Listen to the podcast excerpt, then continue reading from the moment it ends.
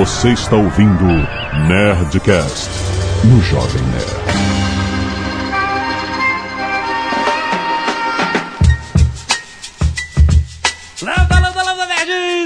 Alexandre Antônio Jovem Nerd, eu não sei rimar. Aqui é Beto Estrada e o rap não é destruição, é construção. Meu nome é Marco Gomes e hoje eu transformei o Jovem Nerd em orelha. Aqui é Pedro Gomes e eu vivo rap desde quando minha mãe e a polícia não deixavam. Aqui quem fala é Rashid, eu sou viciado em suco de uva e sou mais um jovem nerd do rap. Aqui é Azagal, Onyx, Body Count e Racionais, vale?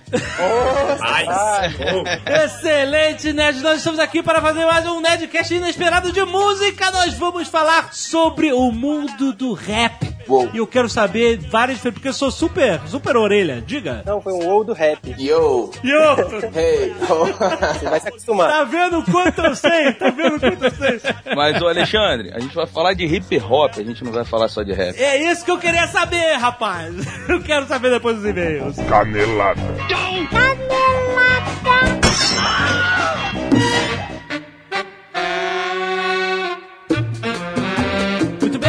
vamos para mais uma semana de música, galera!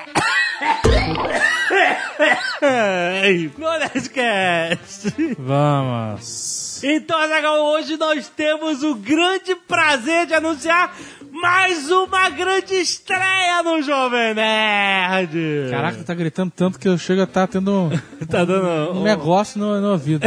O importante é que a partir de hoje, sexta-feira, dia 2 de novembro de 2012, o programa A Maravilhosa Cozinha de Jack, que é Ah. o Tucano, pra quem não sabe, Sim. vai constar da grade de programação do Jovem Nerd. Aê! Excelente! Mais um, mais um. Por que não? Por que não abranger todas essas coisas? Tá faltando falar de comida no Exatamente, é né? um, é um assunto que nós dominamos, né? Caraca, então, pra quem não sabia, o nosso querido Tucano, ele tinha começado já a regularmente postar os seus vídeos no canal Cozinha de Jack, que é a maravilhosa Cozinha de Jack. Continua nesse canal, Continua inclusive. no canal, essa continua assinando, só que agora também vai ser postado aqui no Jovem Nerd e agora todas as sextas-feiras, juntinho com o Nerdcast. Olha só. Nerdcast mais cedo, a Cozinha de Jack um pouco mais tarde, porque aí o que, que você faz? Você vê e você já vai pra casa, já vai pro fim de semana pensando na comida que tu vai fazer. Não é uma boa? Excelente. Tu sai, vai direto no supermercado, comprar os ingredientes. Perfeito. Pô, não é perfeito. perfeito. Você tem agora três atrações em vídeo e três podcasts no Jovem Nerd. Sensacional. Daqui a Azaghal. pouco não dá mais semana. E ó, pra comemorar essa estreia aqui Aham. no Jovem Nerd em grande estilo, nós participamos do programa que vai ao ar daqui a pouco. Ou se Muito. já foi ao ar há muito tempo, dependendo de quando vocês estiveram. Exatamente. Muito bom. Estaremos lá com o nosso querido Jack, ou Tucano, preparando um coelho com batatas à moda do condado. Hum, que tô com fome de novo já. Nada mais pertinente do que isso. Excelente. Então, olha, se você não achar, clica neste post, tem o link para este primeiro episódio. Vai lá, assina o canal do YouTube também da Cozinha de Jack. Muito bom, bem-vindo, Tucano!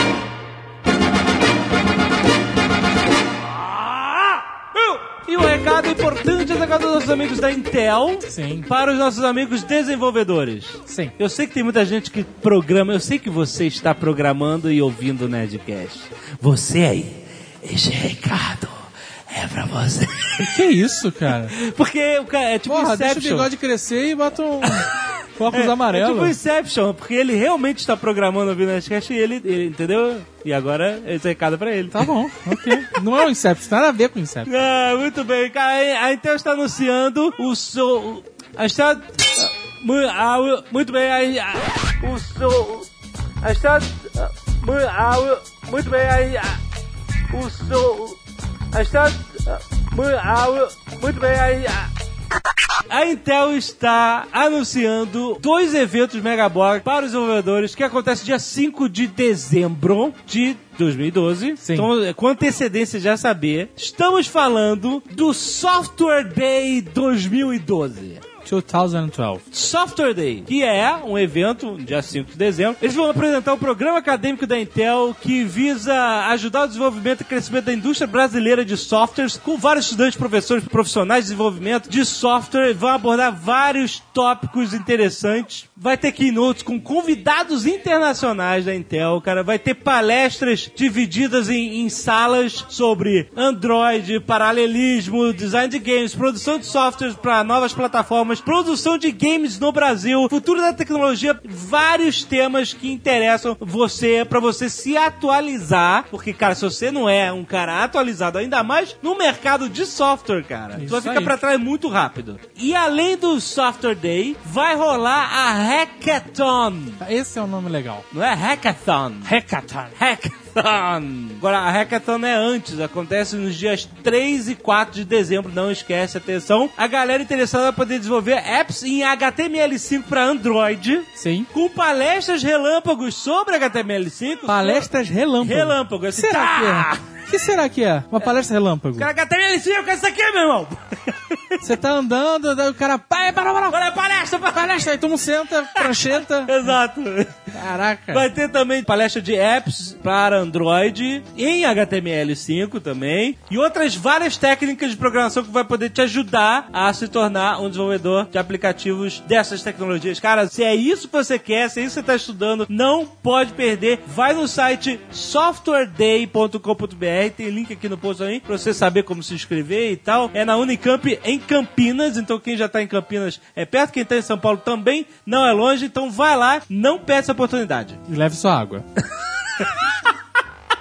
E lembrando, Zagal, que ainda dá tempo de participar da promoção de terror da Tal- semana Halloween da Nestor. Talvez não dê mais, talvez não dê Talvez mais. depende de quando o cara ouvir, né? Se você Exato. está ouvindo esse programa no dia 2, no dia 3 ou no dia 4, ainda dá tempo. Ainda dá tempo, Um exatamente. desconto que faz a diferença. Por que não? Todo desconto é bem-vindo. Todos Eu choro em qualquer lugar. Exatamente. Você não precisa nem chorar, já tá chorado. Chega lá, os produtos aterrorizantes da Nerd Store Sim. estão com desconto. Você escreve no seu carrinho de compras terror. Pra Isso. quem não sabe, terror tem dois R's e depois mais um no final. Aham. Não é terror, certo? nem terror. Você escreve terror, ele calcula e te dá o desconto, você compra e é feliz. Exatamente. São os produtos do tema de terror. Sim. Não são todos os produtos. Então atenção. São os produtos É a lista aí aterrorizantes. dos produtos. Tá, tá identificado também no site, etc. É. Mas vai lá, nerdstore.com.br, pode levar seus produtos muito bons, inclusive os dois últimos livros que a gente lançou estão na promoção, Dependência ou Mortes, Branca dos Mortos. Vai lá, aproveita, aproveita o pacote e leve os seus produtos nerds aterrorizantes na Nerd Store. E se você não quiser ouvir os últimos recados, dos últimos Nerdcasts, dos últimos... Pode ir lá para... 22 minutos e 10 maluco na pista, tá ligado? Muito bem, muitos e-mails. Depois que nós gravamos o programa e postamos ele, o programa é sobre remakes, Aham. veio essa bomba. Ah, bomba! Que o tio Arnold Schwarzenegger vai viver mais uma vez o personagem que deslanchou sua carreira. Exatamente. Arnold agora vai ser Conan Rei. É, rapaz. Pô, todo mundo falou, meu Deus, olha isso e tal, isso aqui. E aí era tarde demais, a gente não foi. Pô, a gente tinha gravado Nerdcast, a gente tinha gravado Nerd Office. É, Meu Deus, o que que eu A gente fala na leitura de e-mails. Bom, e aí, muito uma bom. cacetada de nerd mandou essa notícia e esperamos, tem tudo pra ser um bom remake. É, exatamente, pelo amor de Deus. Seis Nerds corrigem Tucano, dizendo que o chute do Karate Kid existe sim, inclusive foi usado no UFC pelo lutador brasileiro Lyoto Machida, que nocauteou o Randy Couture. É o mesmo golpe, né? É, foi um É parecido. chute que ele dá um pulinho e dá um chute na cara.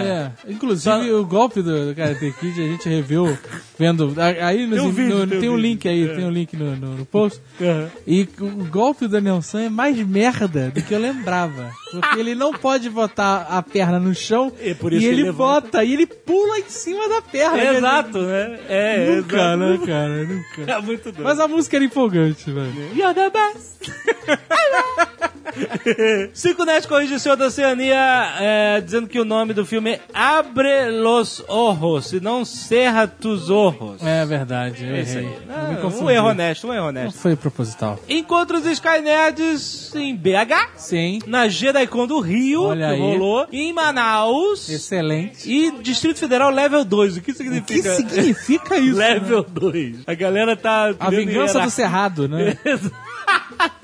Vários links enviados de remakes, de curtas, de acusações, de gangues, Remake do Evil Dead aí, que já saiu o é, trailer. remakes que, que estão por vir. Exato. Tem link pra cacete aí. É, tem, exatamente. Artes dos fãs. Tudo bom. Japão vou te usar e como seria a luta dos Karate Kids? Por Alex Sapiência. Azagal Protocolo Blue Hand por Hugo Matos, uma, uma modelagem 3D ficou foda pra caralho. Cara, ficou pra muito caralho. maneiro. Porra. Parabéns. Vamos Hugo. conversar. Muito bom, cara. Muito bom. A dupla por Jonatas Alves. Muito bom, muito Na obrigado. verdade é Jonathan. Jonathan. Muito obrigado, Jonathan. Na verdade é Jonata, né? Jonota. Tem acento. Que Jonota. Olha a Fireball por Marcos Stutz. Muito bom. Aí vem uma série de sequências de montagens com pôster do Hobbit, duas com Tom Cruise, uma por Alex Garcia e outra por Alan Betelli, e uma terceira de Almôndega Hobbit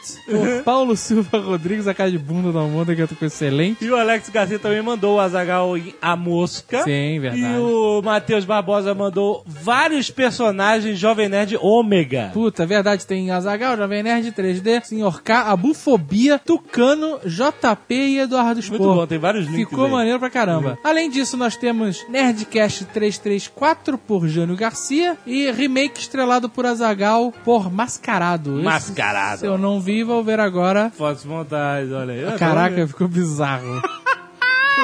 Ah, do Crepúsculo é melhor, cara. Pariu, cara.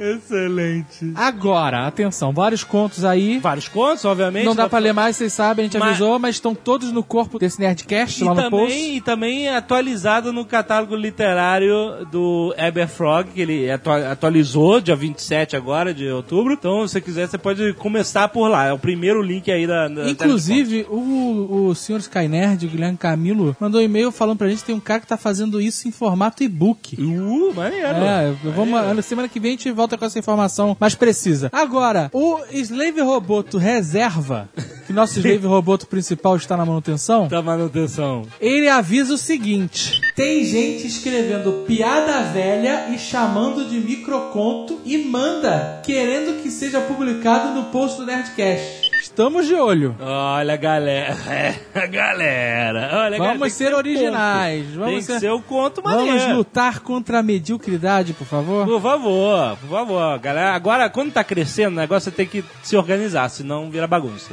Exato. Primeiro e-mail, Adriano Beidak, pô, leitor das antigas do Jovem Nerd. O cara já tá com 41 anos, olha Nossa. aí. Ele é bem dos antigos. Designer gráfico Porto Alegre, Rio Grande do Sul. O Daniel Sam provavelmente teria perdido a luta final no primeiro filme. O motivo é que, se considerarmos as regras do karatê, quando em campeonatos por pontos, se o atleta fizer o adversário sangrar, ele recebe uma penalidade e seria muito difícil para o Daniel Sam acertar um chute na fuça do Johnny Lourinho maconheiro Cobra Kai. E não abrir o lábio dele ou sem fazer seu nariz sangrar, o que daria penalidade para o Daniel Sam e o Cobra Kai venceria. Mas, pô, e o cara que quebrou a perna dele, maluco? É. Caraca, parece, parece Inquisição, né? Não pode sangrar. Exato, é. Que porra é essa, cara? Qualquer outra coisa. Mas, bom, magia do cinema a gente curte, né? O famoso chute da garça que aparece no filme não é aplicado corretamente. Existem dois chutes semelhantes, mas que possuem uma diferença fundamental entre eles. A posição da garça, que é feita antes do chute, com os braços levantados e uma perna no ar, está correta e pode ser usada em ambos os chutes. Um deles é o My Toby, que basicamente é dar um pulo um pouco pra cima e pra frente e jogar o pé, que antes estava no chão, dando um chute no queixo do adversário. Deve ser Maigueritobi, né? É, deve ser. Ao pousar, a primeira perna a tocar no chão é a que estava levantada no início do chute. É, mas foi isso que o Danielson fez. Foi exatamente isso. Só que ele pulou, trocou de perna, a perna fudida passou o apoio dele enquanto ele Não, jutava. ele fala, olha só o que ele explicou. Dar um pulo um pouco pra cima e pra frente e jogar o pé que antes estava no chão, dando um chute no queixo do adversário. O Danielson fez isso. Certo. Ao pousar primeiro, a perna que toca o chão é a que estava levantada no início início do chute. O Danielson fez exatamente isso. Só que como ele tava com a perna contundida, ele tocou ela rapidamente e trocou, sacou? É, exato. Já o chute da garça original, que como muitos golpes, veio do Kung Fu, foi criado pelo mesmo motivo mostrado no filme, quando o adversário não pode tocar a perna que está levantada no chão por causa de algum ferimento. A posição é a mesma, mas o chute é dado com o impulso do corpo para cima e a perna que está no chão chuta o rosto do adversário e retorna antes do outro pé tocar no chão. Isso é que, o Danielson não- devia ter feito. né? Exatamente. o que exige uma velocidade muito grande da perna e por isso a lenda é que ele seria indefensável. E o Danielson não faz isso, ele se apoia com a perna fudida. Se o cara chutasse nessa velocidade, ele não teria se machucado, né? Pra começar. Mas aí o golpe do Karate Kid de novo, ele nunca bota a perna fudida no chão. Ele dá aquela cambalhota impossível, mas ele não coloca a perna fudida no chão, pelo menos, cara. No filme Karate Kid, apesar de não aparecer explicitamente, talvez para evitar processos, os karatecas lutam estilo Shotokan e o Sr. Miyagi e o Daniel treinam o Gojuryu, Aham. que tem como criador um cara chamado Shojun Miyagi. Olha que aí. legal. Excelente. Acho que não é pra evitar processo, é porque não é relevante mesmo, né? cara? É, whatever. Filme Cara, de sessão Karate da tarde dos anos 80. Foda-se, né, Porra, cara? né, cara? Lionel, ou Lionel, Leal, 31 anos, funcionário público, Brasília, Distrito Federal. Acabei de ouvir o excelente Nerdcast 334 sobre remakes e concordo, obviamente, que o remake de A Fúria de Titãs é muito ruim. Mas achei a justificativa Zagal um pouco contraditória. Ele reclama que o sujeito passa um perrengue para chegar no lugar e depois o Pegasus consegue ir até lá sem maiores dificuldades. O lógico, portanto, seria que ele tivesse ido montado no Pegasus desde o começo. Até aí tudo bem, concordo integralmente. Porém, sabe que outra obra fez exatamente isso? O Senhor dos Anéis. Ah, esse argumento é fraco, já sei o que ele vai falar. Sam e Frodo destroem um anel, surge do nada um dos maiores deuses ex-máquina do século XX, as águias, e os resgatam. Só para registrar, eu não acho que isso diminua nada do brilho da cena de obra dos Senhor dos Anéis, mas que rola esse deus ex-máquina escroto, ah, isso rola. nego faz essa piadinha que ele só pegar a jogar o anel, cara. Meu irmão, você sabia que existiam nove Nazguls alados defendendo o Mordor, maluco? Como é que os caras iam passar de águia contra os Nazgûl, meu irmão? É, As isso- águias só chegam lá porque os Nazgûl derretem e vão pro inferno depois que o Sauron morre. Aí as águias conseguem entrar lá. Tu não viu o perrengue delas brigando com eles lá na, na porra do- dos portões? Então não é Deus Ex Machina, é óbvio. Não tinha como. Qualquer coisa que chamasse atenção, os caras iam ser pegos, cara. Você tá realmente querendo atacar Senhor dos Anéis Porra, por causa de fúria de titãs? Realmente? Ah, Puta que pariu. É. Puta que pariu, hein? Tiago Cordeiro, 31 anos, analista de TI, Rio de Janeiro RJ. Ao contrário do que foi dito no Nerdcast sobre remakes, não é apenas a mídia cinema que volta e meia refaz seus sucessos. As novelas também costumam se repetir. Vídeo a última novela das 10, Gabriela e O Astro. Aí, Johnny Kane sabe muito bem. E outras como Selva de Pedra, também foi um remake. É, e Agora a novela um- das seis ou das sete, tem um- é, Guerra dos Sexos Guerra é dos remake. Sexos, exatamente. Além dessas, anteriormente haviam sido reeditadas Anjo Mal, Pecado Capital, Dinheiro, na, mão, é vendaval. É vendaval. Sim, a moça e Tititi. Lembra do Tititi? Lembro, verdade, eu, lembro, não, eu não sabia até o final da novela que tava tendo. Acho que Escravizaura também foi é, refeito. fala. E agora é a Guerra dos Sexos que a gente comentou. E pro ano que vem já estão contados remakes de Saramandaia Nossa. e Dancing Days.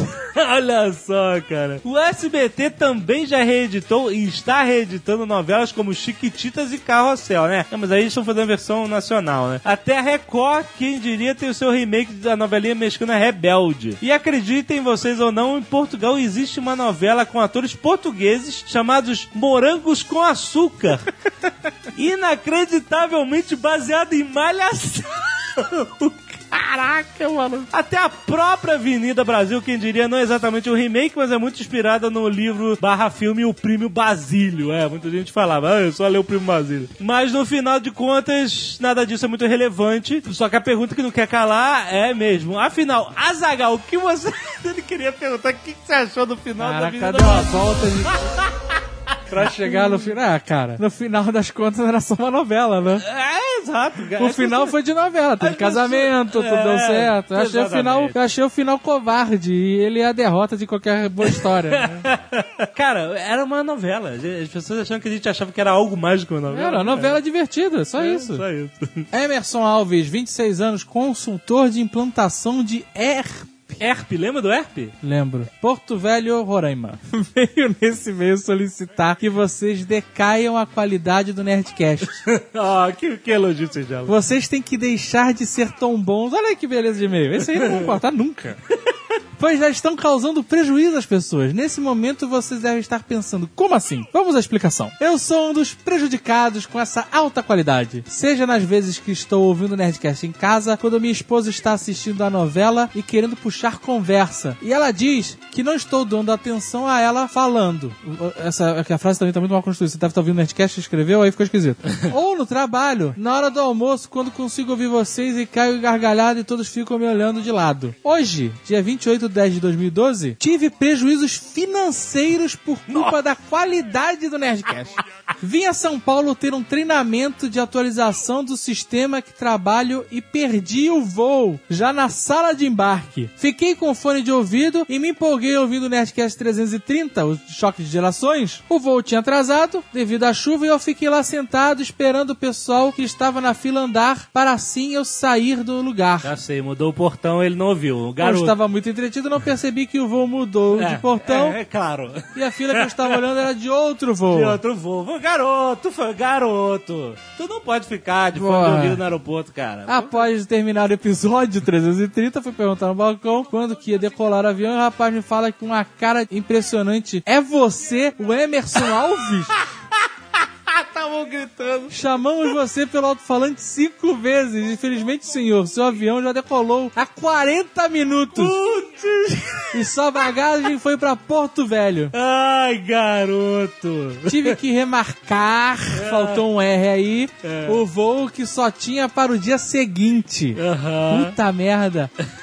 Conseguiu ainda remarcar sem custos. Pelo Como menos. fui eu quem perdeu o voo e ele não foi cancelado, tive que vir para um hotel no qual estou mandando esse e-mail e pagar uma diária de 100 reais para amanhã seguir viagem para casa. Portanto, senhores, ou vocês começam a decair a qualidade do programa ou devolvam meus 100 reais. Ah, porra, agora eu quero me cobrar 100 reais. Só Agora essa. era só o que me faltava. Um cara que bota o fone alto demais, que tá de bobeira no aeroporto, querer me cobrar 100 reais. Era só o que me faltava mesmo, cara. Ai, Emerson, no Rio a gente tem uma palavra pra isso. Chama-se garotear. Exato. Garoteou. Tem o malandro e tem o mané.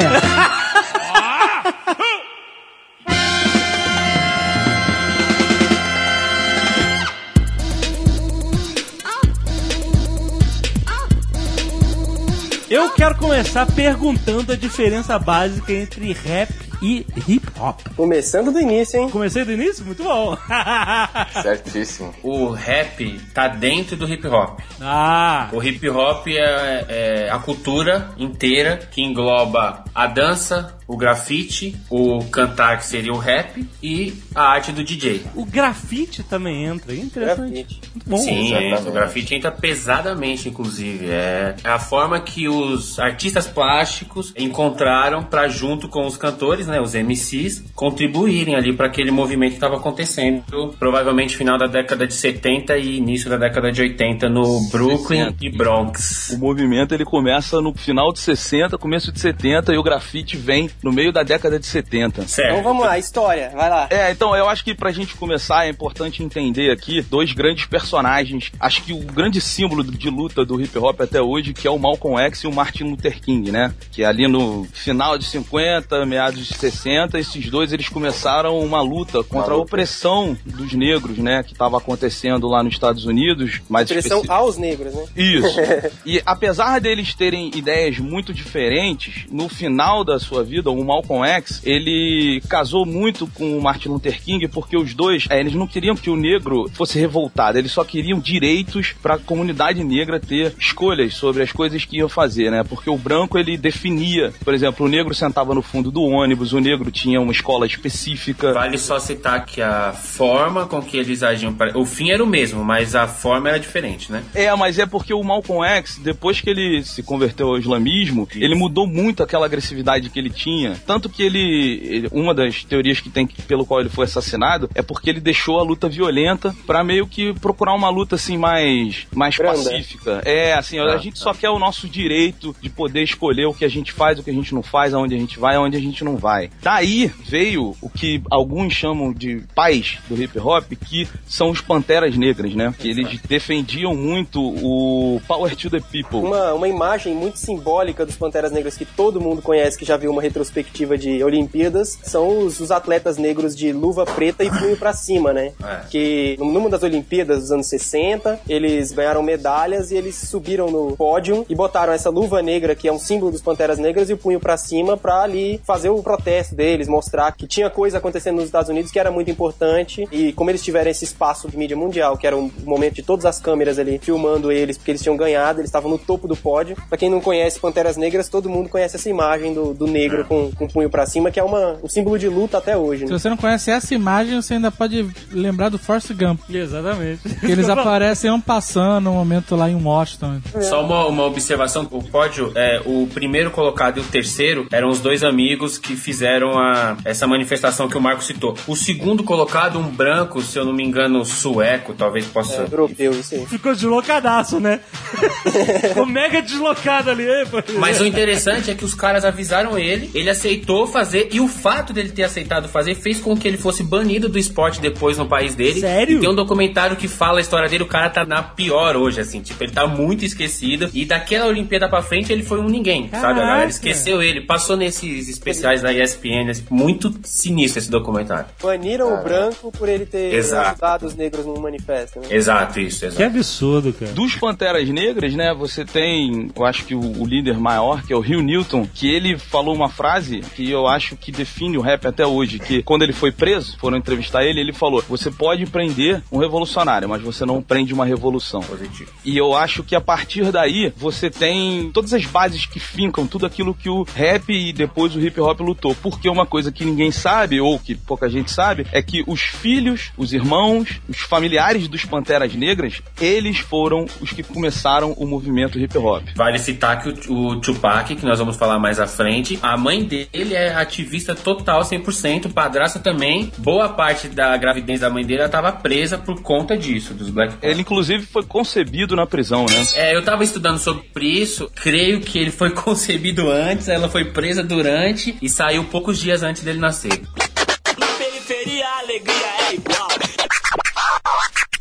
Queria só falar bem rápido assim que o grafite ele tem uma importância vital no, no movimento e mais do que isso ele ganhou o mainstream de um jeito que o, a música rap nunca conseguiu ganhar, que é o mainstream assim da alta classe da arte, sabe? O, o grafite ele foi para os museus, tem artistas como Banksy, por exemplo, os próprios brasileiros os Gêmeos, que são respeitados no mundo inteiro, não respeitados pelo povão, igual o rap é. Tipo, você tem aí, sei lá, Beyoncé, ou o próprio Tupac, ou o Jay-Z, que tudo bem, eles fazem muito sucesso e alcançam muita gente, mas o grafite ele conseguiu conseguiu um respeito da alta sociedade. O grafite é super, super respeitado. Tanto que os gêmeos, em 2008, eles foram chamados para grafitar um castelo na Escócia. Um cara lá comprou um castelo, o castelo tava meio ferrado por fora, é, tipo, precisando de ajuste, restauração, enfim. Os filhos do cara falaram, pô, vamos chamar esses brasileiros que os caras são bons. E aí chamaram os caras, os caras grafitaram o, o castelo todo por fora e, cara, ficou, tipo, Animal, absurdamente cara. lindo, assim, é incrível. Porque eles iam fazer uma reforma. Aí antes da reforma, o cara mandou, puta, vamos fazer uma arte aqui. Depois ele vai ter que, sabe, vai cair tudo, o reboco vai passar por cima. E aí ficou tão foda e a parada virou cartão postal que deixaram, né? Deixaram. Não pode mais mexer ali, cara. Se for pensar, é uma parada bem louca que você vê que o grafite foi parar nas grandes galerias, nas casas do pessoal mais rico e tal. E é uma arte que durante muito tempo serviu para demarcar território de gangue, né, cara? Os gêmeos, por exemplo, exemplo, eles, cara, tem painéis no mundo inteiro. E isso tem um valor absurdo, porque uma tela gêmeo chega a custar mais de 100 mil dólares, sabe? Então você pega isso e coloca numa parede, isso tem um, um valor, assim, que é totalmente inestimável. E é uma coisa legal do grafite também, que ele é totalmente passageiro, né? Enquanto uma tela, você guarda ela por 500 anos, mil anos, o grafite não. Ele vai durar ali 10, 20 anos, se fotografar, fotografou, mas o grafite mesmo, ele acaba muito, muito rápido. Isso é parte dele em si também. Ele dura 10 anos quando o seu prefeito não é o Kassab, porque quando é o Kassab ele mete o cinza por cima e já era. Durou 3 meses. Na faculdade, aula de tipologia, um- a gente teve algumas aulas só sobre grafite, cara. Foi muito legal. Nosso professor era apaixonado e ele mostrou várias fotos de muros em Nova York fantásticos e tal, mas que não existe mais. Tipo assim, a foto passa a ser o- a documentação da arte porque mudou o prefeito, sei lá, o cara mandou pintar tudo. Eu vi um PowerPoint, olha aí, é, mostrando a evolução de um grafite entre o Banksy e o King Robo. Alguém conhece?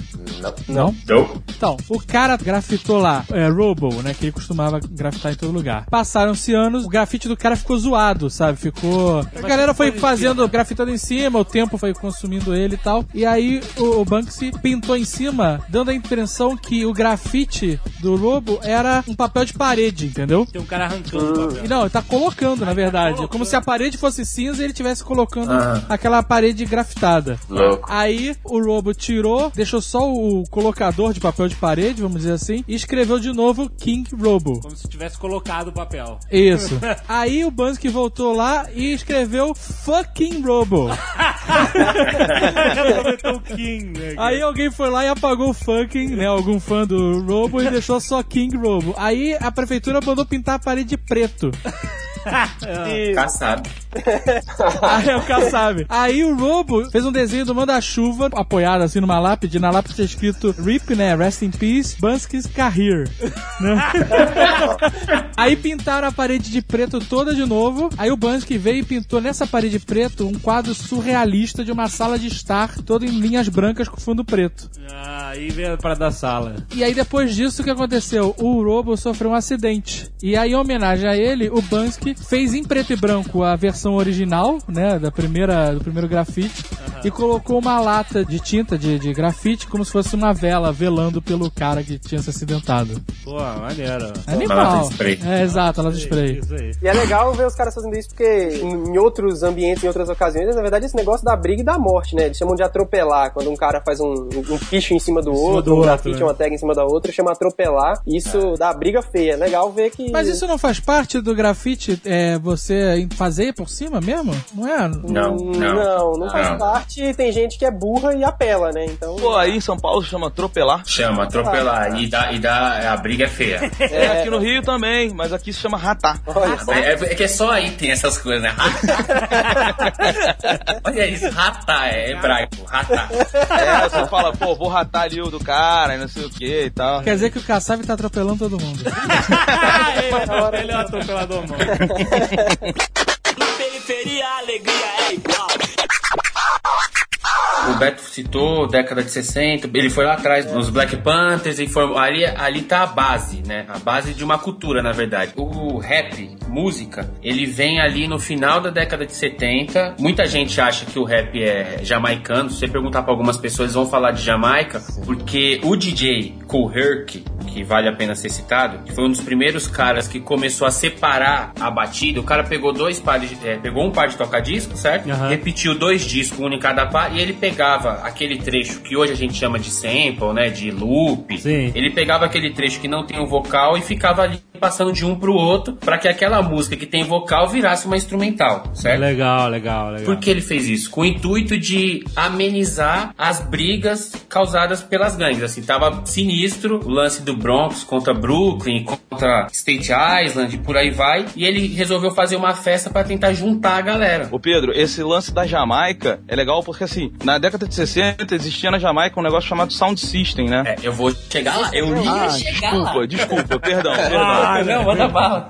Não, e é porque os sound systems, eles eram festas que eram feitas em Kingston, né, mais especificamente, que eles subiam, os jamaicanos subiam num palanque, botavam músicas e ficavam recitando cantos espirituais, cantos políticos, ficavam falando frases. E o Kuhurk, ele trouxe esse modelo pros guetos, né, que o Pedro tá falando aí, num- numa época que tava uma violência muito grande, porque o, o, o negro, ele vivia essa opressão que a gente falou, e ele não tinha dinheiro pra nada, então ele não podia participar de festa, ele não podia fazer nada. Quando ele fazia um, um- um evento, ele não tinha dinheiro pra ter uma banda, pra colocar ali um monte de instrumentista. Então a ideia do Kuhurk de trazer dois tocadiscos era muito mais barata, muito mais simples e funcionava junto com aquele movimento todo que tava acontecendo. Exato, só precisava da rua, né? Só precisava da rua, plugava as caixas, ligava na energia lá de qualquer pessoa e pronto. E aí começou a surgir o que é, a gente chama, cada lugar tem uma tradução específica para isso, mas é mais ou menos como canto falado, foi o que o Beto citou, que aí já entra o, o que a gente conhece dos MCs, né? Em cima daquela batida que o Kuhurk fez, foram surgindo uma série de DJs conhecidos, África Bambata, Grandmaster Flash, e cada DJ, no intuito de se destacar mais que o outro, ele levava um amigo junto com ele, mestre de cerimônia, daí o- a sigla MC, pra que esse cara, com o microfone, exaltasse o DJ. Tipo, ficasse falando, ah, esse cara aqui é bom, esse cara é foda, é melhor que o A outro. estrela é o DJ. A estrela é o DJ. Pedro Gomes.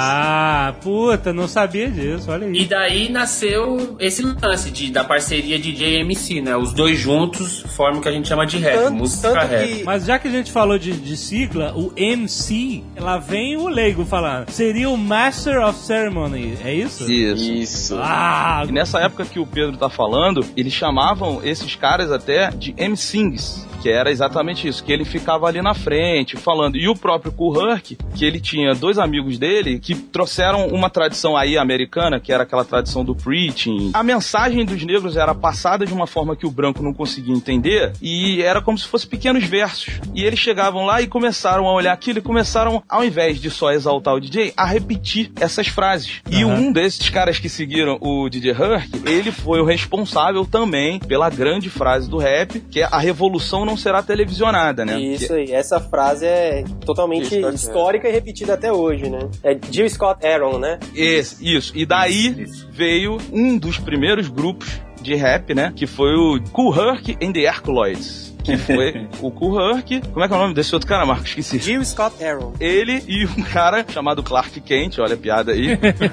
eles se juntaram e formaram. E a partir daí, você tem de um outro lado, um outro grande cara também, conhecido como Grandmaster Flash, que foi o cara que criou até o Scratch, né? Ele também juntou uns amigos e resolveu fundar um outro grupo que é importantíssimo na história do rap, que é o Furious Five. Também teve o África Bambata, que é outro grupo muito importante. E você tem aí a base do que é conhecido dentro do, do movimento hip hop como o old school, que foram os caras que nos anos 70 eles trouxeram tudo isso e juntaram nas festas o break, né? Que você tem o b-boy, que vem aí do break boy, e o break, o próprio nome break, ele vem disso que o Pedro tava falando. O cara, Exato. ele fazia um negócio na música, que como ele quebrava a música, não deixava ela rolar inteira, eles chamavam de break. E o cara que dançava essa música, ele era o break boy. olha. Pois é, isso já influenciado pelo James Brown nos anos 60, que quando ele fazia aquele show, ficava fazendo aquelas danças loucas, você tinha os b-boys no show dele, só que eles eram conhecidos como boogie boys. E rolou essa mudança pra, pra encaixar muito mais naquele movimento que tava acontecendo. Exato.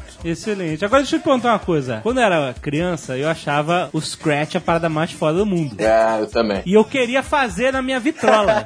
Todo mundo? Quem e nunca? aí a minha mãe falava assim: não pode fazer, não pode fazer, que vai estragar o disco, vai estragar a porra da vitrola. Você queria fazer com certeza no seu microsystem. Três em Eu um. ouvi a vida inteira que estragava. Eu falei, cara, só os profissionais é que conseguem fazer. Realmente estraga, hein, mano? Estraga. Eu mesmo já estraguei muitos tocados. Minha mãe é testemunha. Eu já presenciei algumas oficinas de DJ, né, e tal. Inclusive com o KLJ, que é o DJ dos Racionais. Eles realmente falam, se você tiver a mão muito pesada, além de riscar o disco, você pode quebrar a agulha. A agulha ali que tá lendo, né, a, Pois a é. faixa. Tem que ter uma certa delicadeza, sem maldade aí. Os DJs que não compreendem, mas tem que ter a mão leve. Tem que ter mão leve. Vale citar que os DJs, obviamente, mas não é tão óbvio pra algumas pessoas, eles não tocam na agulha comum. É, imaginava isso, né? A agulha de DJ custa, sei lá, uma deve custar 500 reais. Eu digo assim, eu tô Toma. falando o valor só pra gente entender que é um lance todo profissional Com e tal. certeza. E chama Shell, eles nem chamam de agulha. Sabe que eu tenho uma história engraçada que teve de faculdade, isso tava na casa de um amigo meu lá e a gente tava hanging out, sabe? E a gente tava passando na TV algum programa desses, programa de tarde, sabe qual é? Programa de, de senhorinha, de fofoca, essas porra. Não sei por que, que essa merda tava na TV. Eu sei por que tava, porque é a programação. Não sei por que você estava Você estava assistindo. por que, que você estava assistindo é que é a Eu não dúvida. lembro mais do contexto daquela parada que tá tocando. Eu só sei que apareceu lá uma funkeira, não era nem rap, era funk, né, do Rio. E aí tava aparecendo uma funkeira com música funk no fundo e embaixo tinha aquele negócio do... O GC. a chamadinha, né? E eu li assim: Macbeth mostra sua casa. Aí eu falei: Macbeth? Que? Aí o outro, caralho, só podia ser você, seu filho da puta. É MC Bet, cara. Isso que é um cara culto, né? Ele Da- só podia vir de você essa porra. Macbeth.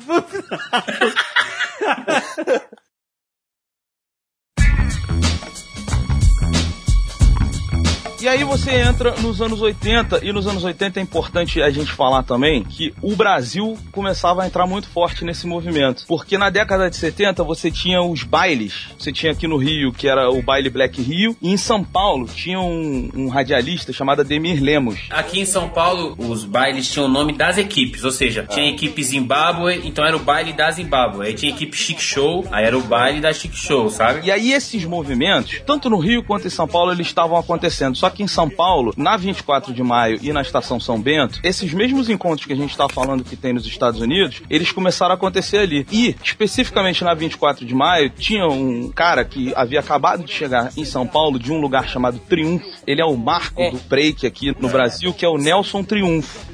Ele reunia os amigos dele ali e eles começavam a fazer aquelas rodas, começavam a dançar e as pessoas começavam a chegar junto e ver o movimento hip hop acontecendo. Então, a estação São Bento, assim, quem passa lá não percebe, não lembra, e não tem nada lá, não tem nenhum tipo de lembrete, nem nada, nenhum tipo de placa, nem nada. Mas a estação São Bento é um ícone do, do hip hop brasileiro, assim. Lá, cara, começou os gêmeos, lá começou o Taíde DJ1, lá começaram os Racionais. Era tipo a campus party do rap lá. O cara era animal, assim, o, pelo que se vê de história, de foto, de vídeo que tem da época. Era um negócio absurdo de como dali, daquelas sementes que ali foram plantadas, saíram coisas tão importantes e tão incríveis pra arte brasileira. né? Mano Brown frequentava lá desde o começo, né? Taíde frequentava. Uma das principais equipes de break, né, de dança, que chama Backspin, nasceu lá junto com o Nelson Triunfo. E a São Bento cresceu tanto que chegou a ter uma ruptura, digamos assim. A galera começou a ir pra Praça Roosevelt, que é um outro lugar no centro de São Paulo, porque o lance da São Bento era a dança. Só que com o passar dos anos, um ou dois anos, assim, o negócio foi um estouro. Começou a encher, encher, encher. Começou a galera a bater na lata. O Mano Brown conta isso, inclusive, num documentário É, dele. batia Começou a galera a bater na lata e os amigos a fazer rima. Só que a galera da dança não achou isso muito legal,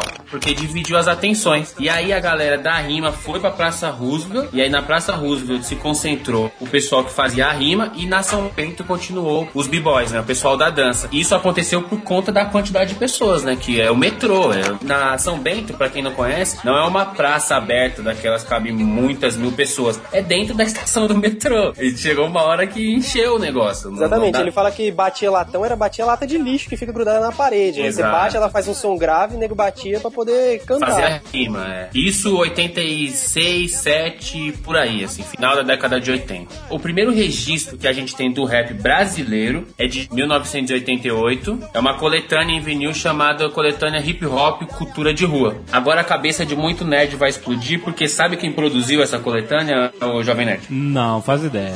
Foi o Nazi do Ira. Nossa! Puta É sério. merda. Wolverine brasileiro.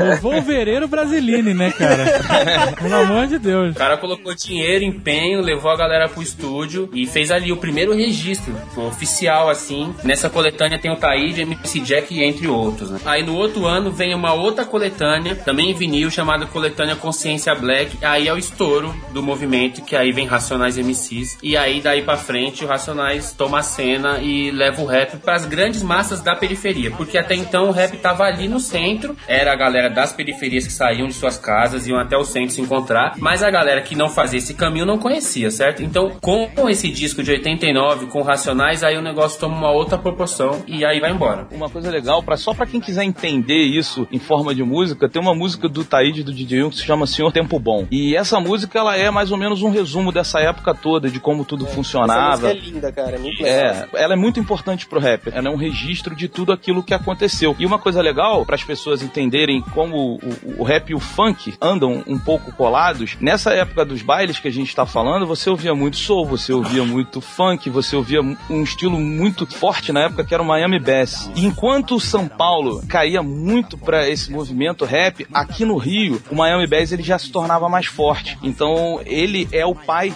do funk. A equipe Furacão 2000 e tudo isso começaram com o Miami Bass. Os bailes eles continuaram mais charme, enquanto em São Paulo a coisa caía mais pro rap, influenciado pelo movimento que estava acontecendo nos Estados Unidos, porque tinha uma música, as grandes gravadoras, elas olharam e elas falaram assim: "Isso pode dar dinheiro". E aí veio o Vanilla Ice.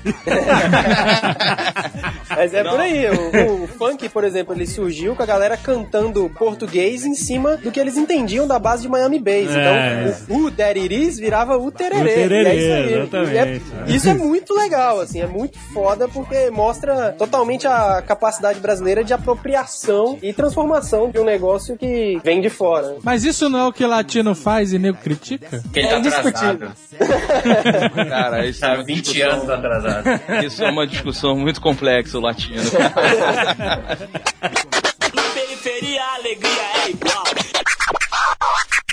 Tem uma coisa importante pra gente falar, é um grupo chamado Sugar Hill Gangs, que eles gravaram o Rapper's Delight, cara, que é a primeira gravação de rap que você tem, que foi comercializada. E foi um estouro, cara, e a partir daí, nos anos 80, você tem uma revolução que eu acho que ela finca com Suckers MCs, do Run DMC, que eles, com esse álbum, foi o Raising Hell, não, não me lembro se é nesse disco que tá essa música, mas eles venderam um papo de, assim, 30 milhões de discos. E aí o mercado olhou e falou assim, não, peraí, tem alguma coisa aqui nesse estilo musical que pode ser aproveitado. E é onde o rap ele começa a fazer uma mudança, porque quando ele se torna muito grande, ele começa a se tornar de certa forma popular. Uma outra curiosidade, né, cara, pra você ver como o hip hop acaba influenciando a cultura em geral. Muita gente pode nunca ter ouvido falar em Sugar Hill Gang ou Rapper's Delight, que é o nome da música desse single dos caras aí que bombou, mas todo mundo já ouviu a música do Gabriel Pensador lá 2345678 Sim, sim. que é a releitura. base, é a releitura da Rapper Delight. E todo mundo, quer dizer, nem todo mundo, mas boa parte das pessoas também já ouviu aquele grupo que saiu do SBT lá, aquele Ruge. Nossa.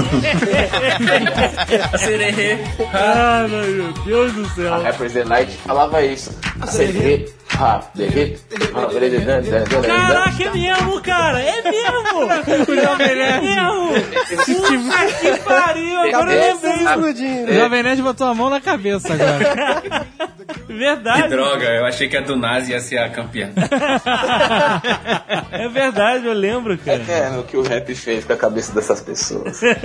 E aí no final dos anos 80, você tem dois grupos de rap que se tornaram muito importantes e que influenciaram o rap, que tornaram o rap como ele é hoje, que a gente tá falando do Public Enemy e do NWA. Sim, sem dúvida influenciaram demais. Pois é, e no começo dos anos 90, eles começaram a cantar músicas retratando o que acontecia com eles. Porque o Run DMC, o Rapper's Delight, eles tinham um quê de movimento, de revolta e tal, mas eles não retratavam o que acontecia. Esses grupos, eles começaram a falar, ó, aqui a gente trafica pra sobreviver, aqui a gente faz isso. Aquele discurso que muita gente tem preconceito contra o rap, eles começaram a falar apenas pelo sentido de assim, olha, é o que acontece com a gente. Se ninguém fala, a gente vai falar através da música, que hoje é a música mais consumida que você tem. Eles estavam dominando tudo, assim, é, ganhava Grammy, Ah. ganhava tudo. O Michael Jackson foi um grande popularizador do rap. Quando ele dançava break, todo mundo se perguntava o que, que é aquilo. Só uma coisa, a gente tá falando aqui NWA, Public Enemy, pra quem não conhece, com certeza conhece os integrantes que depois ficaram muito famosos. Por exemplo, o NWA tem três caras que são muito, muito famosos, mesmo no mainstream, tipo o Eazy-E, o Dr. Dre e o Ice Cube, que depois virou a- ator de filmes ruins. É, exato. Esses caras eram o NWA. Então, assim, é realmente um negócio que todo mundo, todo mundo, toda a cultura pop foi influenciada por esses caras de alguma maneira. E a gente vê o Brau, imagina o Brau, né? com esse- Pô, o Brau é um cara, sei lá, muita gente Brown, acha isso. quem tem que lembrar, é Mano Brown do Racionais. bravão, não sei o que, aquela postura dele, e ele confessa que ele tietou os caras do Public Enemy quando vieram ao Brasil, ele driblou a segurança, pulou uma série de muros pra tirar uma foto com o cara, e tem essa foto, se é possível achar essa foto em alguns livros, do Brau novo, magrelão assim, novinho, com um ou dois integrantes do, do Public Enemy. Já que você citou o Brown, cara, ele tem uma frase que eu acho sensacional, que ele fala, eu vim da selva solhão, sou demais pro seu quintal, porque a periferia incomoda, o que vem dali incomoda. O que aconteceu é que eles começaram a expor na mídia, olha só, essa é a violência, isso é o que acontece. Em 92, você tem aquele caso de Los Angeles, dos policiais que espancaram o Rodney King, não é o nome Isso, dele? isso, isso. Então, espancaram ele. Olha o Azaghal, rapaz, especialista na história do É, eu já sei, já sei, porque ele O caso foi famoso. Esse caso aí, que, que a polícia espancou o negro e tal,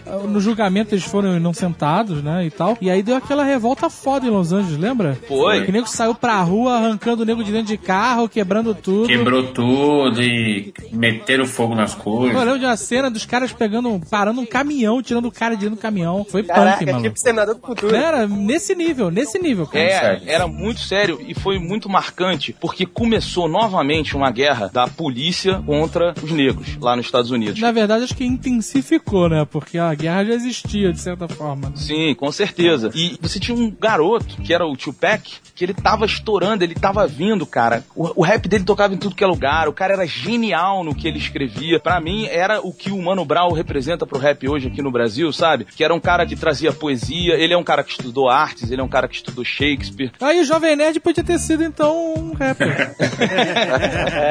Pra quebrar vários paradigmas, o Tupac estudou até balé, ou balé. Isso que eu ia falar. Olha É aí. sério, balé. isso é sério. É muito sério isso. E aí pegaram ele no meio da rua, ele já era um artista famoso, e esfregaram a cara dele no asfalto. Do Tupac? Isso. Caralho. A polícia, quem? A polícia. Ó, A partir desse momento, o Tupac ele começou um lance dentro dele que ele tava muito revoltado com O isso. Tupac era dessa vertente, não sei se pode chamar assim, de gangsta rap, porque tem esse também, né? Ele passa a ser, a partir desse momento, fortemente. É, exatamente. Queria saber se esse foi o momento que de repente ele ligou o foda-se master, né? Porque antes ele era, mas não era só. Porque ele tinha toda essa referência que a gente citou. Ele estudou num colégio bom, a mãe dele é politizada por causa dos Black Panthers, então ele escrevia sobre uma série de coisas, inclusive Shakespeare. Mas daí pra frente, ele passa a falar dessas coisas. Aí o gangsta rap. O Tupac ele tava falando dos problemas na comunidade de uma forma muito agressiva e muito poética. Ele incomodava muito porque era um artista, as pessoas não, não tinham como julgar ele. E ele viu o poder que ele tinha, ele falou assim: então eu vou criar um movimento muito grande, que foi muito importante nessa época, que é o Thug Life. Isso, que aí o Brau pegou e transformou pra Vida Louca. Aqui no Brasil tem esse lance do Vida Louca, que a galera do rap se reconhece ali nesse movimento. E lá nos Estados Unidos, o Tupac criou o Thug Life, e ele criou até, inclusive, jeito de falar, jeito de se portar. Ele não criou a parada da, da calça embaixo da cueca, não, né? Eu não sei se foi ele que criou, mas ele era um forte adepto. Então tá bom, então tá bom. cueca samba canção. É o Pants on the Ground, né? O Tupac era um cara neurótico, né, mano? Essa parada foi entrando tanto na mente dele, esse bagulho de thug life mesmo, que ele chegou no momento da carreira que ele tinha certeza que os Illuminati estavam atrás dele, né, cara? Caraca, maluco. É, não, e ele falava isso, né? Pra ele Falava era muito verdade. Ele falava, meu, eu tô sendo o protagonista de uma manifestação muito grande e tem gente atrás de mim. Então, mas tô dizendo que foi isso, mas não é estranho que mataram o cara e nunca, nunca se resolveu o que aconteceu? Bingo, bingo. Exatamente. Exatamente isso. Por que não? Ele morreu ali em Neva- Las Vegas. A polícia não fez questão de ir atrás de quem foi, sabe? Isso. Na- Zero. Talvez a polícia tenha também meio que cagado e deixado pra lá, vamos dizer assim, porque a letra dos caras era extremamente contestadora e Com criticava certeza. a polícia. E Tem eles. fazer É, esforço, ele falou, é quer isso. saber? Beleza, a gente vai investigar se é homicídio sim. E aí saiu todo mundo pra comer rosquinha, sei lá. Quando ele ficou muito famoso, ele começou a conhecer os rappers, né? Os rappers que estavam bombando, e ele participava de festa. E ele não ficou só amigo dos rappers, um dos maiores amigos dele, o Tupac falou isso, ficou do meu lado e nunca me abandonou. Inclusive, o Tupac fala no documentário e me pedia dica de como lidar com as mulheres, foi o Mickey Herc. Peraí, o Tupac ensinou o Mickey Herc a pegar a mulher? É tipo isso, vai ver no documentário dele. Caralho.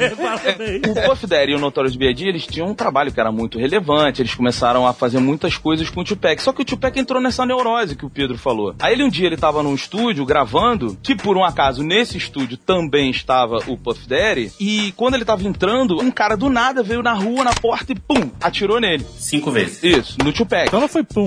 Na rua, mano. Cinco tiros. Foi ratatá, maluco. ele tomou esses cinco tiros, dois na cabeça, inclusive. Caralho. O Pac toma esses tiros, aí ele sai do hospital, não sei o que, ele vai preso depois, Isso. por um outro motivo, por causa de envolvimento com mulheres e tal, ele vai preso. E aí ele tá na pior, aí chega o grande vilão da história, assim. Shug Knight. É, o é. diabão é. da parada, o Shug Knight. Quem? Shug Knight. Esse cara tem um selo, Death Row, que tinha artistas como é, Snoop Dogg e o Dr. Dre, já tava ali na galera. É. O cara tem, tipo, dois 2,10m de altura, pesa 200, o cara é assustador. Ele parece muito, para as pessoas criarem uma imagem, ele parece muito o tio do Will Smith naquele seriado antigo. É, Fresh Prince of Bel-Air. É, é. Tio Phil, Phil. Aí, o Chugnat chega, vai na cadeia e fala pro Pac, é o seguinte, eu pago a sua fiança, só que você grava três discos para mim, né? Contratou o cara. O cara aceitou. Ficou muito forte essa divisão no rap, aí ficou o Tupac e o Snoop de um lado, com a Death Row, que é o nome da gravadora. Aí ficou o Notorious do outro lado, com o Puff Daddy, com a gravadora que chama os Bad Boys, que tá aí até hoje. E aí começou toda essa treta e chegou um momento que foi no dia 7 de setembro, inclusive após a luta do Mike Tyson, num cassino lá de Las Vegas É e tal. ele era parceiraço do Tupac. Muito amigo do- Muito amigo. Já tinha uma galera maneira, Mike Tyson, Mickey Herc, tá? né? Snoop Dogg, Snoop Dogg. Cheio dos contatos. Aí o que acontece é o seguinte, olha essa história. Na saída da luta, o Tupac tá com esse, esse diabão aí, o Shug Knight, e eles encontram um cara de uma gangue que tinha assaltado o Shug Knight na semana anterior. Caralho. O que, que eles fazem? Vão e vão pra cima do cara. E eles bateram no membro de gangue, brother. O que, que acontece quando você bate no membro de gangue? Vendetta. É, não, minutos depois, os caras foram pro hotel, aí tem toda aquela história de que o Tupac não queria sair, mas aí o Mike Tyson ligou pra ele pra eles irem pra festa comemorar, não sei o quê. Quando ele sai, pronto, os caras encontram ele e atiram nele, né? Aí, É, e aí começa um monte de, de teorias, porque esse vídeo que o Pedro tá falando, do- deles batendo no membro de gangue, dentro do hotel ainda, ele tem no YouTube, não é difícil de achar. O Tupac tá lá de terninho branco chutando um cara que tá no chão. Quando eles saem, o Suge Knight vira pro Tupac e fala, pô, vambora que eu vou te levar. E eles dois estão lá, o Tupac no banco carona e o Suge Knight dirigindo. Emparelha um carro do lado deles, sai um cara com uma metralhadora e dá uma saraivada de tiros. Por um acaso, esses tiros É. só pegam no Tupac e não pegam Não. no Suge Knight. Não, é sério, é sério. Vale lembrar que o cara atirou do lado de lá. Ele atirou entre. O, Sh- o Shug Knight estava entre a arma e o Tupac. É. E ele não morreu, o filho da mãe morreu. Esse aí que tem corpo fechado, maluco. Porque não tem precisão com metralhadora, cara. Não tem eu vou atirar só no cara. Aí qualquer pessoa poderia associar a morte do cara à treta com o membro de gangue, mas aí pô, associaram a morte do cara ao Big. E infelizmente no ano depois, 97, o Big foi fazer um show na costa oeste e aí mataram o cara. Entrou de gaiato no navio. Aí morreu os dois, né? Infelizmente. Tupac morre em setembro de 96 e o Big morre em março de 97. O Tupac ele falou que ele sonhou com a morte dele. Ele fez um clipe, tem esse clipe, é o clipe oficial dele, onde ele toma uns tiros no hotel. E aí, por conta desse sonho que ele teve, ele falou que a meta dele era gravar três sons por dia, três músicas por dia. E ele fez isso durante um bom tempo. Ou seja, o cara em vida tem cinco discos lançados e pós-morte ele tem sete álbuns de inédita. Tipo, absurdo. Caraca. Isso junta também com mil avistamentos que as pessoas têm. Do, Exato. do cara, É. o Tupac, né, tiraram foto do cara, sei lá onde, né? E aí eles falam que o cara tá vivo, tá lançando música. Tiraram foto dele com o Michael Jackson, que era o outro membro da gangue, né? Era Mickey Huck, Mike Tyson e Michael Jackson. Só pesado. Na periferia a alegria é igual. Em 96, uma dupla, Taíde e DJ1, lançaram o álbum Preste Atenção com a música que o Beto citou, que tem a música chamada Senhor Tempo Bom, isso em 96. No ano seguinte é o ano bombástico do rap, o principal marco do rap é esse ano, 1997, quando o Racionais vem com o álbum Sobrevivendo no Inferno, que é, arrebatou multidões. O cara vendeu, Pra os caras mim tem a melhor música, melhor rap nacional até hoje. Qual é? Capítulo 4, versículo 3. Puta, essa música é foda. a música É, foda. Essa música é... aí. Cara, eu, eu comprei um CD pirata do Racionais, desculpa Esse aí. disco eu acho que todo brasileiro já ouviu, não é porque Cara, não, esse disco é muito bom e essa música em especial é foda, cara. Ela é realmente foda. Quem quiser ver assim uma performance incrível é VMB 98 da MTV. Os Racionais vão no palco e cantam essa música com uma performance assim que foi arrebatadora, é um negócio histórico até hoje. Tem no YouTube quem quiser procurar e é assim de arrepiar, cara. Até hoje é absurdo. É, é, é, é muito forte e você tem no começo também, é, o rap ele tem uma ligação muito forte, o rap brasileiro ele tem uma ligação muito forte com a religião. E no começo desse show que o Marco tá falando, tem um pregador. E esse cara é o Pregador, Pregador Lu. Lu. Exatamente. Ele fundou um grupo de rap chamado Apocalipse 16, que também é muito importante pro rap. Do mesmo esquema, sabe? Fundou uma gravadora independente, que é Sete Taças, desenvolveu um trabalho próprio. E esse cara, ele também é um dos grandes ícones. E só uma coisa, só uma curiosidade. Vocês estão falando da importância do ano de 97, como o rap arrebatou pessoas e tal, não sei o quê. A minha tatuagem, o meu Salmo 23, ele vem exatamente por causa desse CD. Já que você se citou, C, eu quero perguntar que você teve uma, um prelúdio de carreira de rapper? Olha, Tive, sim. Número 1 um do microfone. Pois é. Solta, DJ. Eu quero saber, qual é? Qual é? Foi a partir daí, cara. Quando eu descobri o Racionais, nessa época, um pouco antes do VMB, eles lançaram um clipe que era Diário de um Detento, que destruiu, assim. Só, só se ouvia essa música, a MTV passava isso o tempo todo. E é uma música gigante, assim, de oito minutos, e eles não cortavam nada. É na tipo rádio. Civil War, né? É, total a parada. Gravada no Carandiru. Eu acho que isso tem que ser citado. É, para quem conhece de Jabá de rádio, ela pede que a sua música tenha 3 minutos e meio no máximo, no máximo. O Racionais tocou na Jovem Pan e na Transamérica uma música de 7 minutos e sem pagar nada. Então isso é digno de É. louvor. Não, e a partir dessa época foi, eu tinha uma banda, eu tocava em, em sarau de colégio e tal, e aí eu descobri o rap. Eu falei, cara, isso aqui é uma outra coisa. E aí eu mergulhei no rap. E foi a partir daí que começou uma carreira que não deu certo. Mas aí você começou sua carreira e aí você fez show, qual foi? Qual era o seu nome? MC Beto? Não, era Beto GF. Mac... Excelente. Beto o quê? G de gato, F de fudidão. Não, não, de gordo feio mesmo. Teu nome era Beto Gordo Feio? Não, não, não, é porque é o seguinte, quando essa ligação da igreja, então já que eu revelei que eu tive uma carreira, eu durante muito tempo fui da igreja, fiz viagem missionária. Olha só! E agora? E aí? É. Quer dizer que tu acabou com a Beto, carreira irmão de, de tudo, né? Tu abandonou É, tudo, pois é. Deixou tudo pra trás, cara. E a gente tinha um grupo dentro da igreja que era muito influenciado por essa época do Racionais. E o Racionais, eles sempre defenderam um lema, antes até do Vida Louca, que era os guerreiros de fé. Que eram as pessoas que corriam atrás, as pessoas que lutavam. Era a mesma onda lá do Thug Life, que depois virou Vida Louca. Eles levantaram muito. E isso é uma bandeira muito forte pro rap hoje, que é o guerreiro de fé, né? E eu ah, resolvi adotar isso. Quando eu larguei tudo, falei assim, ah, vou seguir sozinho, porque é mais fácil. É muito difícil você trabalhar com pessoas. Eu era muito novo, não tinha essa noção ainda. É difícil trabalhar com pessoas? Alô, Pessoas, é. Afonso. Alô, Diogo. Um abraço pra vocês, hein? Não, eu queria saber como é que uma pessoa trabalha sem ser com pessoas. Porque mesmo Não, até na você- pet shop você trabalha com pessoas de alguma maneira. Vigia, vigia noturno. Você ter um grupo, cara, é- é- são muitas opiniões diferentes, são muitas coisas. E eu era muito novo. E Uma coisa que eu até ia falar que é o seguinte: eu não dei certo exatamente porque eu desacreditei na mensagem principal do rap, sabe? Eu sempre curti, eu sempre estudei, eu sempre corri atrás, mas eu cheguei a um momento, eu tive uma oportunidade muito grande, que era na, na novela Malhação, da trilha sonora. e, Você. Não, não, não, não. Não. Quase, quase, bateu na trave. Pô, a sua carreira não deu certo então. Não deu, não deu. Eu tive Que essa peninha, hein, cara? Na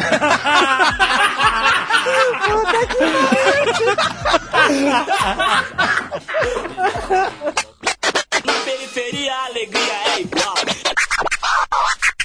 O rap nacional, depois desse disco do Racionais, ele conseguiu uma expressão que ele começou a ter revista. A internet estava bombando, você tem sites muito importantes que existem até hoje, que começaram nesse tempo. Então, assim, você tem muita coisa que aconteceu no rap depois disso que o Pedro falou. É, começo, final dos anos 90, começo dos anos 2000. né? Mas será que esse destaque na- no mainstream foi na vibe de procurar um novo Racionais, que o sucesso era grande? Sem dúvida. E sem os dúvida. caras com certeza queriam achar outro pra ganhar mais dinheiro, né? E isso prejudicou o rap até, tipo, três anos atrás. Por quê? Porque os grupos, sabendo disso, 95% dos grupos vieram imitando Racionais. Até a formação, os caras queriam ser quatro pessoas, três MCs e um DJ. Muitos eram assim. O estilo de letra, o estilo de rima, muitos vieram. Óbvio que eu disse muitos, não todos. Então sempre tem as exceções, que são os que estão aí até hoje, né? Sempre assim. Os autênticos ficaram. 2007 mesmo, poucos anos atrás, a Rolling Stones, a revista, fez uma capa com os 100 maiores discos da música brasileira. Tudo, geral, galera. Tipo Caetano, Chico, toda a galera. E esse disco do Racionais ficou em 14.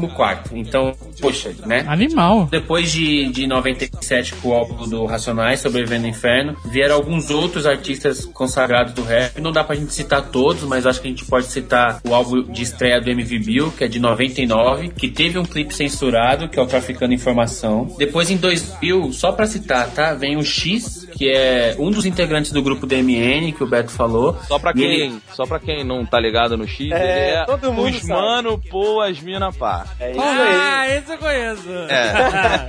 Mas o- os mano, pô, as mina pava, o refrão parece pobre e tal, mas quem ouve a música, se você pegar e dar um play na música e ouvir, você vai ver que a letra é bem bacana. O refrão tem essa, essa simplicidade aí, mas na verdade o rap é, é muito bem feito, é muito bacana e é histórico pro Brasil. Sim, os mano, esse- foi as mina pá, né? E Márcio, olha só, nesse rap também, nessa onda do X, a música, o som, ele também começa a ter uma mudança. O DJ King, vocês me corrigem se eu estiver errado, foi ele que produziu esse, esse disco do X. Não, ele é o DJ do X, você tá certo, mas quem produziu foi o KLJ, DJ do Racionais, porque o X, junto com o KLJ, tinha uma gravadora chamada 4P, e aí os dois Poder juntos. para o povo preto. Positivo. Aí os dois juntos trabalharam nesse disco que, pra complementar o que o Marco falou, se você perguntar pra qualquer fã de rap que conhece a história, vai citar como top 5. Sem dúvida, esse disco do X, seja como for é o nome do disco, ele é muito importante. Tanto que o disco é tão grande, tão grande, tão grande, que inibiu ele de, de fazer outras coisas. Se você pegar a carreira dele, ele tentou o lançamento de um outro disco por gravadora, não foi tão bom no sentido de venda, de público, de Mas, ô, crítica como esse, e aí não fez mais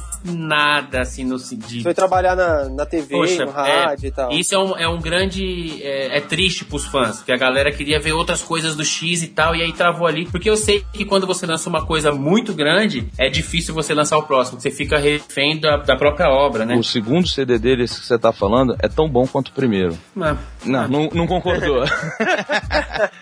Tem Fortificando a Desobediência, tem umas músicas, umas músicas boas e tem uma musicalidade diferente, porque é disco de gravadora. Disco de gravadora é completamente diferente do disco independente por conta das participações, dos músicos. O cara traz lá não sei quem do Skank, não sei quem do Paralão, traz um monte de gente boa pra gravar, o negócio fica power mesmo. Só que não é como seja como for, sabe? Mas é um excelente disco, claro, é um bom disco, mas isso é a minha opinião, né? E tem, não, e tem uma coisa também que nessa época é o seguinte: todo rapper que começava, mandava bem e tal, e tentava entrar numa gravadora, existia uma resistência do movimento, do público contra o, o, o que dava certo. Isso é, é uma coisa que assim. É, É, isso é, é, é exato. Você Sabe? Isso Então, assim- prendeu o rap, né? Isso prendeu o rap um tempão no. pois Oscar. é, você não podia assinar um contrato. É o famoso trair o movimento.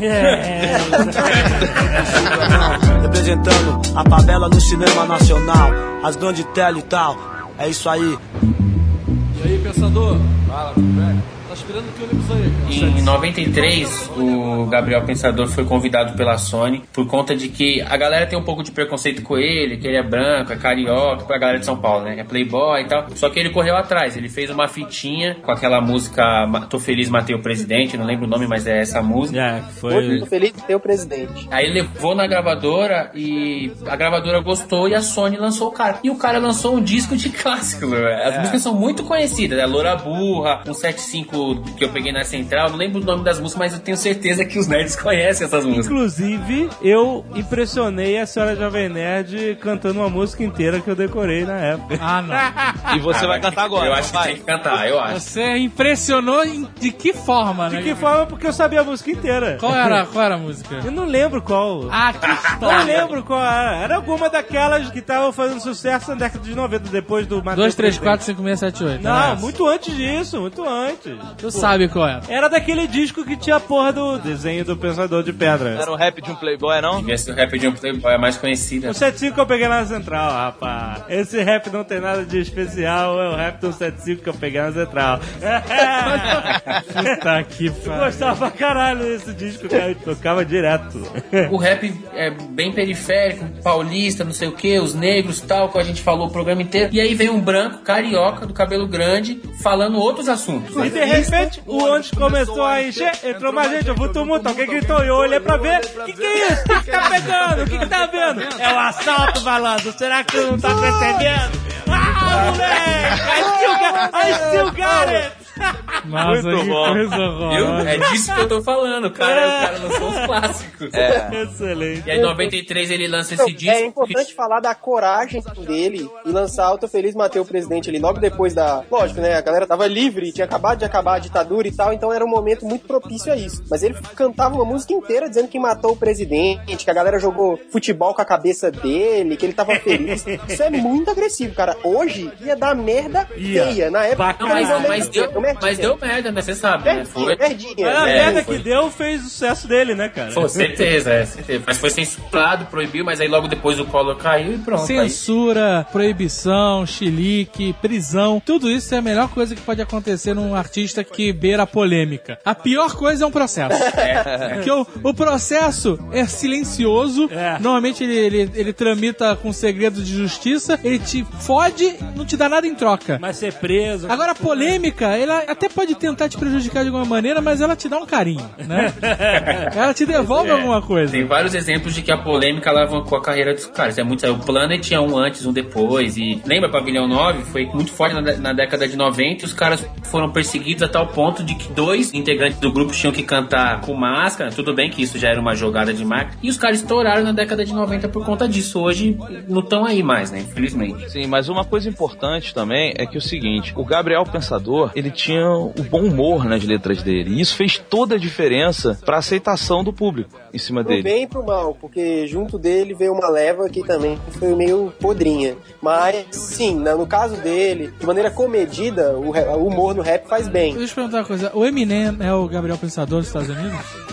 Não, Ah, Eminem é meu revoltadinho, rapaz. Não, não, não, olha só, eu discordo. Ô, ô, ô, Alexandre, a importância do Eminem pro rap Outro também é, é Eu gigante. sei que ele assim. tem importância e Ah, tem eu- música dele que eu gosto também. Mas ele é um cara chato. Vai dizer que ele não é chato. Mas a comparação não seria essa, não. O Gabriel Pensador é outra pegada do Eminem, é diferente. Tem várias músicas do Eminem que eu gosto. Eu não tô discriminando o cara, não. Eu só acho ele um cara chato. Quando o Borat caiu de bunda na cara dele lá no, no prêmio da MTV, eu adorei, achei ótimo. ah, foda-se, achei maneiríssimo. Não, Combinado ou não, tinha uma bunda na cara Tinha uma dele. bunda na cara dele, exatamente. Vai que ele gostou. A diferença entre o Eminem e o Gabriel Pensador é porque é o seguinte também, o, o Gabriel ele veio falando de problemas sociais, tá? porque ele é de uma família rica, ele morou num lugar que aqui no Rio é, é impressionante, as casas e apartamentos que Ah, tem onde? Alto Leblon? Sou corrado. São Conrado. Só que, como ele era surfista e tal, ele ficava num. Era um muro que chamava de Cantão, tem uma música dele que é Sou do Cantão. Todo cantão, é muito legal essa música. É, e isso é, é- ele encontrava com uma rapaziada. Então, assim, o Gabriel, apesar dele ter sido criado num ambiente muito rico, ele nunca foi um cara que esnobou, nunca teve problema com estar com as pessoas mais pobres e conviveu com muita coisa assim. Então, assim, ele falava muito dos problemas sociais com aquele bom humor. O Eminem, por sua vez, ele trouxe uma coisa que o rap dos anos 2000 pra frente e tal teve de muito forte que eu me incomoda um pouco, assim, é, é bem feito pelo Eminem até, mas é que é o seguinte, ele começou a falar dele mesmo. O Eminem é um cara bem humorado, E é chato o rapper que fala dele mesmo o tempo My inteiro. name né? is, my name is, my name is. É. Mas isso, mas isso é um padrão. Você- eu vou dar um exemplo que vai fazer as pessoas jogarem o fone longe. Mas nosso conterrâneo Gustavo Lima Você tá lá na Alemanha e tá escutando o cara falar Gustavo Lima e você. É, é Sim, uma sim. autopromoção. Não, a Lady Gaga também fazia. Tudo é, é uma autopromoção na música que você lembra. Né, pô, tem aquela música gosta. da Lady Gaga que ela fica falando gaga, gaga o tempo inteiro, a música é só isso. O Azagal conseguiu citar o Gustavo Lima no programa de rap. Conseguiu. E eu tô na luta pra citar a novela, hein? Periferia a alegria é igual.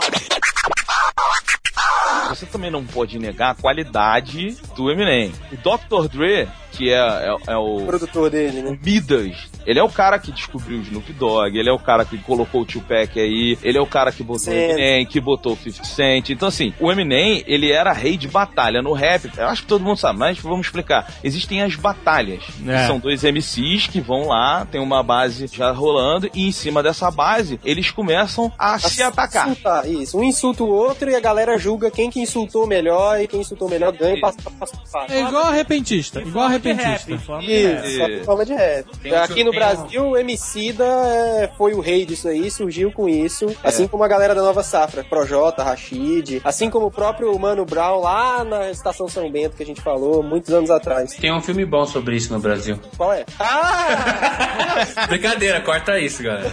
É o filme que tu tá produzindo, né? É um filme que eu dirigi já tem tempo, já, já foi lançado e deu certo. Ah. Não, mas foi só uma piada, só uma piada com o Marco pra ver se ele pegava. Não, mas é isso aí mesmo. Freestyle Estilo de Vida é um documentário muito foda. Procurem que é muito, muito bom. F-Style, um estilo de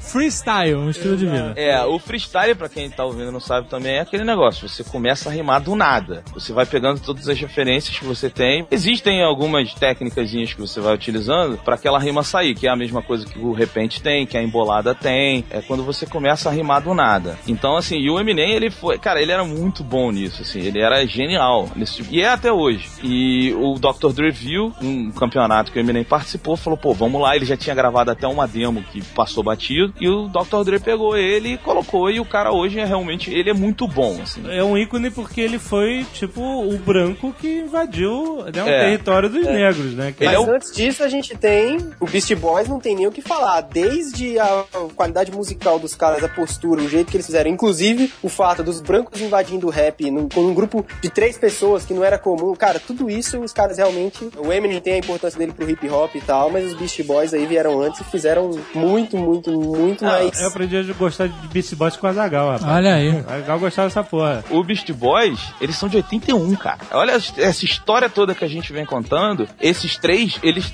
são raiz, eles não são qualquer um, né? O Eminem, na verdade, existe um grande artista que culpa o Eminem, tá? Isso é muito curioso. Eu já vi uma entrevista dele falando assim: o Eminem, ele tomou meu lugar e ele é o que eu deveria ser, que é o senhor Vanilla Ice. Esse é o Vanilla Ice. Caraca. Era o Vanilla Ice, é uma- é- sempre foi e sempre será uma piada, né, cara? Exato. A música dele ficava na cabeça, aquela. E aí, cara, eu lembro que na revista Média tinha um- uma página que era assim: Monte você mesmo sua história do Vanilla Ice. e aí você tinha lá o início, que era o nascimento, que era a única E aí você ia escolhendo, sabe? Pra direita ou pra esquerda, e você ia montando a história de vida do Vanilla Ice até eu chegar ao final, sabe? Cada dia ele contava. O cara era muito fake, cara. Era muito escroto. fake. O Eminem roubou a vida do Vanilla Ice porque o MC Hammer faliu antes, né, cara?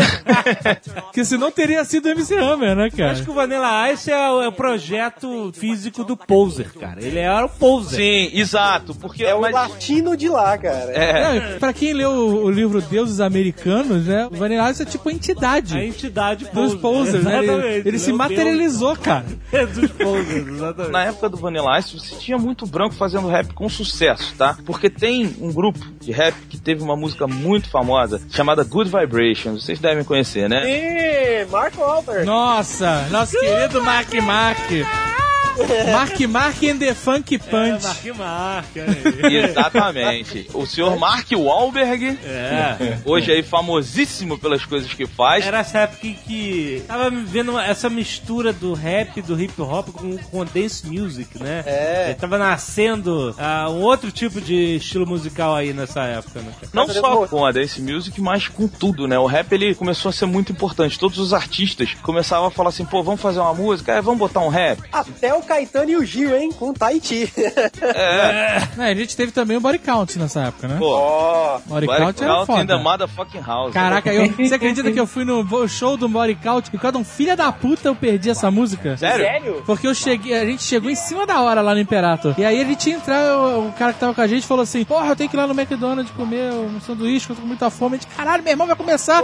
E aí o cara ficou lá na fila esperando pedir um hambúrguer especial. O hambúrguer de especial não tem nada de especial, não tem nada, né? Eles tiram tudo do hambúrguer. E gente, caralho, meu irmão, a gente ficava falando: Tu tá aí comendo lixo reciclado e a gente tá perdendo a música. e aí a gente entrou na parada, no show, e tava um maior silêncio. Gente, caralho, conseguimos, conseguimos. Aí aí, falei pro cara, já começou? Ele acabou de tocar Body Count in the House. Cara, que raiva, meu irmão. Que ódio, Aí cara. tem que matar. Puta que pariu, cara. Mas pra quem não tá entendendo aí, explica o que que é o body count, vocalista, estilo, o que que eles fazem, por que que eles estão sendo citados aí. Body Count, pra quem não sabe, é a banda do Ice-T, Um né? rapper muito importante. Mas é uma banda que não é de rap, é de quê, David? De hardcore. Aê, agora sim. E- só que flerta com o rap, né? Por conta do Ice-T. O Ice-T fez alguns filmes bem toscos, né? Se você... É. Mas não, não se foque nisso.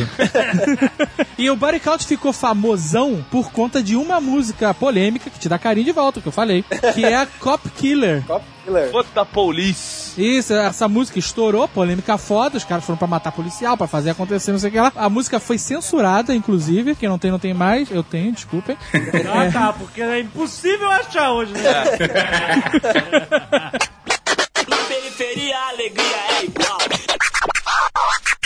Ainda falando de censura, a gente tem no Brasil também. Alguém conta aí a história da censura do Facção Central, que acho que é importante, o grupo é importante, a história é importante. Só pra explicar o que é o Facção, um amigo meu, rapper, definiu uma vez Facção que é o seguinte: quando você tá numa, num baile, né, numa festa, numa balada, começa a tocar Facção Central, todas as janelas fecham, a luz abaixa e começa a descer sangue pelas paredes. É assim.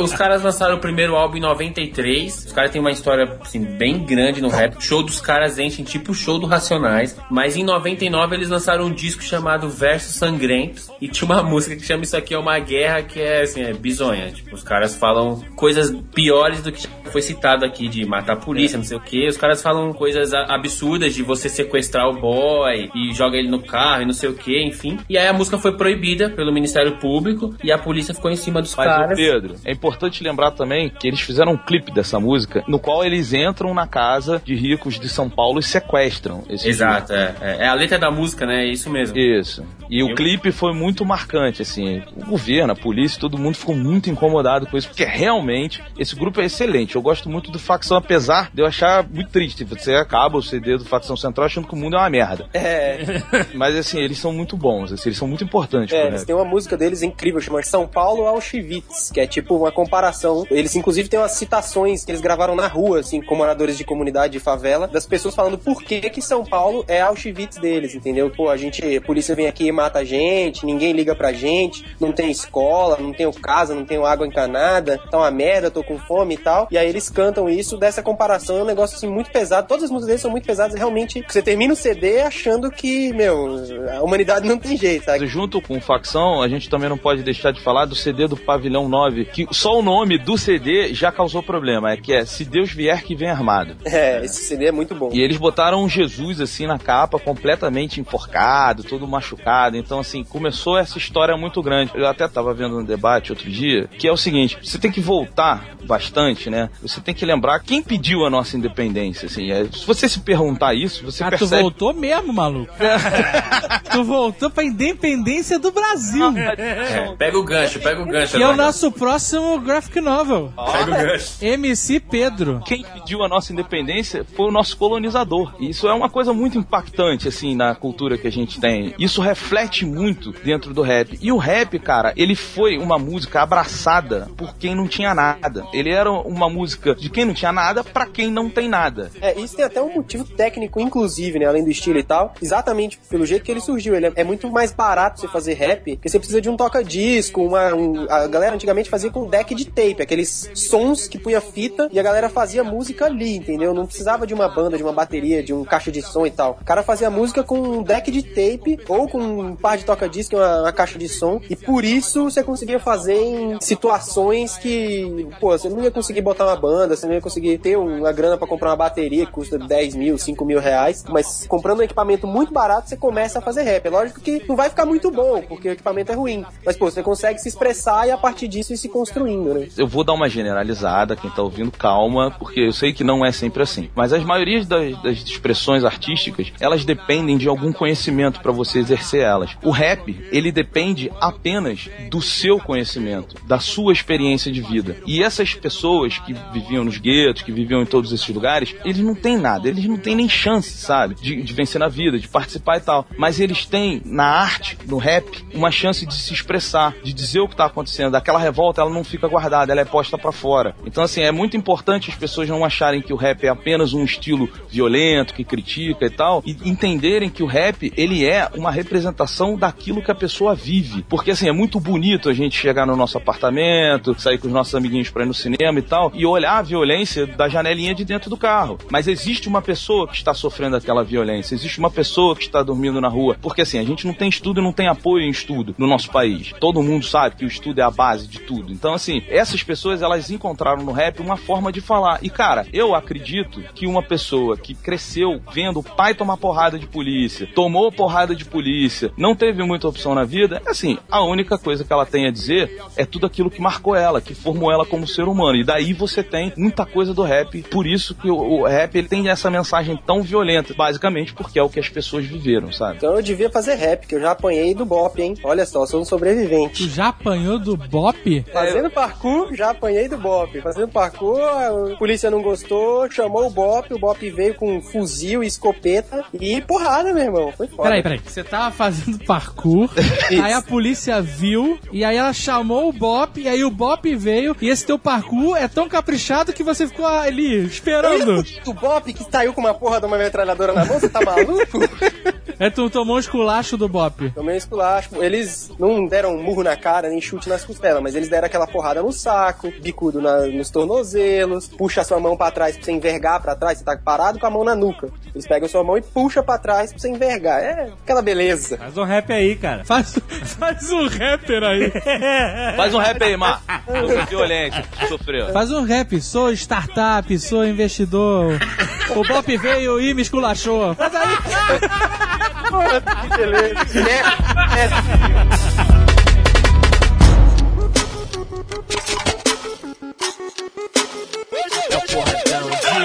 Rashid, qual é a sua visão hoje do cenário do rap no Brasil, no mundo? O que, que você vê pela sua ótica? Acho que o, o rap norte-americano, cara, exatamente quando ele começou a sair dessa parada. Sair não, alguns artistas começaram a sair desse bagulho gangsta Aham. por acreditarem que estava fazendo mal aos ouvintes também. Tipo, ah, tá incentivando a rapaziada a fazer coisa errada e tal. Só que alguns artistas saíram disso e começaram a, a ostentar, né? Vamos dizer assim. Esse Começaram é a... os bling bling, né? O carrão e o brinco. Exatamente. Blim, blim.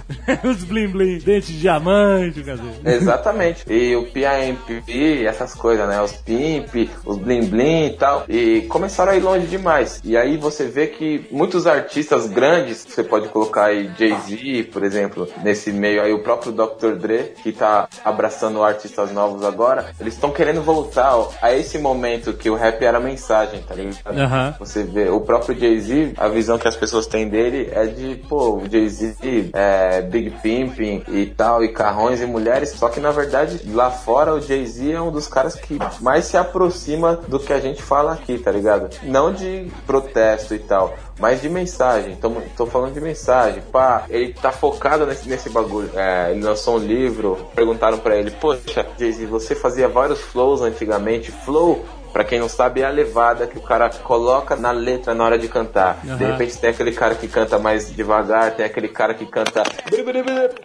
Você não entende nada que ele tá falando, esse é o flow. E ele falou: É, antigamente eu, gost... eu tinha que impressionar, hoje em dia eu tô mais preocupado com o que eu tô falando. Acho que as pessoas estão mais preocupadas com isso e tal. No Brasil, nós estamos no meio de um capítulo importante da história do rap, porque o rap ele sempre foi relegado a quem ia atrás. Tipo, ele era um movimento de pessoas que iam buscar ele. Hoje não. Por quê? É. Porque por algum motivo, que só os Illuminati sabem responder, a, a mo- a moda escolheu o rap. Agora o rap é o da moda, né? Então teve lá, lá de trás, axé, aí veio o pagode, aí vem o funk, aí vem o restart, aí vem tipo, sei lá, Fresno, NX0, aí vem restart. Não, é sério, é papo sério isso.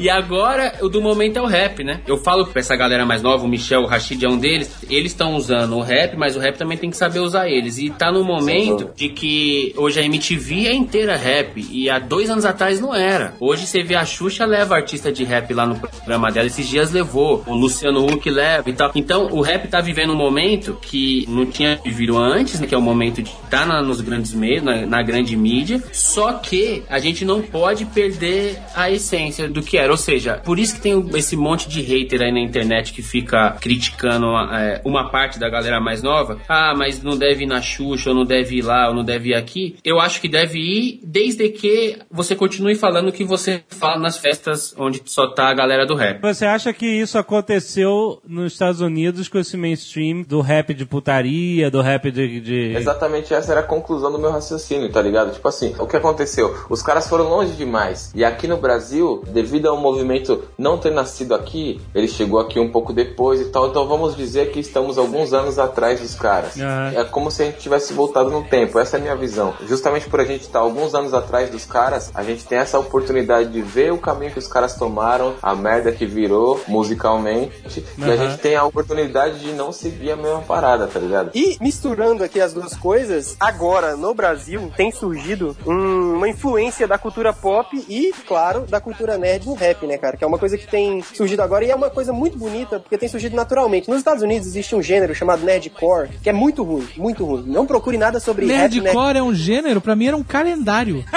Vai ter um calendário chamado Nerdcore. Tinha, era, não tem mais, mas era um calendário maneiro. De gostosas com coisas nerds. É um gênero de rap chamado nerdcore, que é muito ruim. O principal MC é o MC Frontalot, que é o menos ruim deles, mas é muito ruim, muito ruim mesmo. E, enfim, os caras fazendo música no computador, fazendo citação a game, a cultura geek e tal, mas não, não é legal. Não- eu tentei ouvir muitas vezes e não é bom. Mas no Brasil tem surgido com uma naturalidade que é muito legal. Tipo, o Rashid, por exemplo, vai citando coisas que fazem parte do nosso dia a dia, assim, de maneira que consegue passar uma mensagem, sabe? Não é só uma coisa engraçada. Por exemplo, numa das músicas dele, ele fala, pô, e se o Bluetooth transmitisse o amor, já que seus olhares já não fazem mais isso? Então é um negócio poético, bonito, citando o Bluetooth, que é um negócio bem nerd, assim, bem tecnologia e tal. E isso tem surgido de maneira natural e é um negócio que é muito bacana pro rap. Inclusive tem o clipe Quero Ver Segurar, também do Rashid, dirigido pelo Exatamente. Pedro Gomes, que tá participando aqui. Obviamente, você assistindo o vídeo, você percebe um monte de influência, um monte de coisa lá de Warriors, de bom e mal e feio. Por que, que você decidiu fazer assim, sabe? Por que não fazer um clipe normal, do cara no palco, sei lá? Por, por que fazer desse jeito? O que que te levou a isso? Eu gosto de cinema, né? Eu estudei comunicação e eu falei com o Rashid, mano, se a gente for fazer um clipe igual todos que já tem aí, não vai te ajudar em nada pra sua carreira e não é o que eu quero fazer. E eu, como você, sou artista nesse sentido, eu, eu tenho que deixar minha marca e eu quero fazer um clipe dessa maneira. Escrevi o roteiro, mostrei pra ele, ele gostou bastante e aí a gente foi pras cabeças. Fizemos o clipe, uma galera não gostou, mas tipo, a galera, sei lá, 10% no, odiou o clipe porque eles não entenderam as referências, principalmente o lance do os bons, os maus e o feio. Mas uma outra galera também gostou e eu tô cagando também pra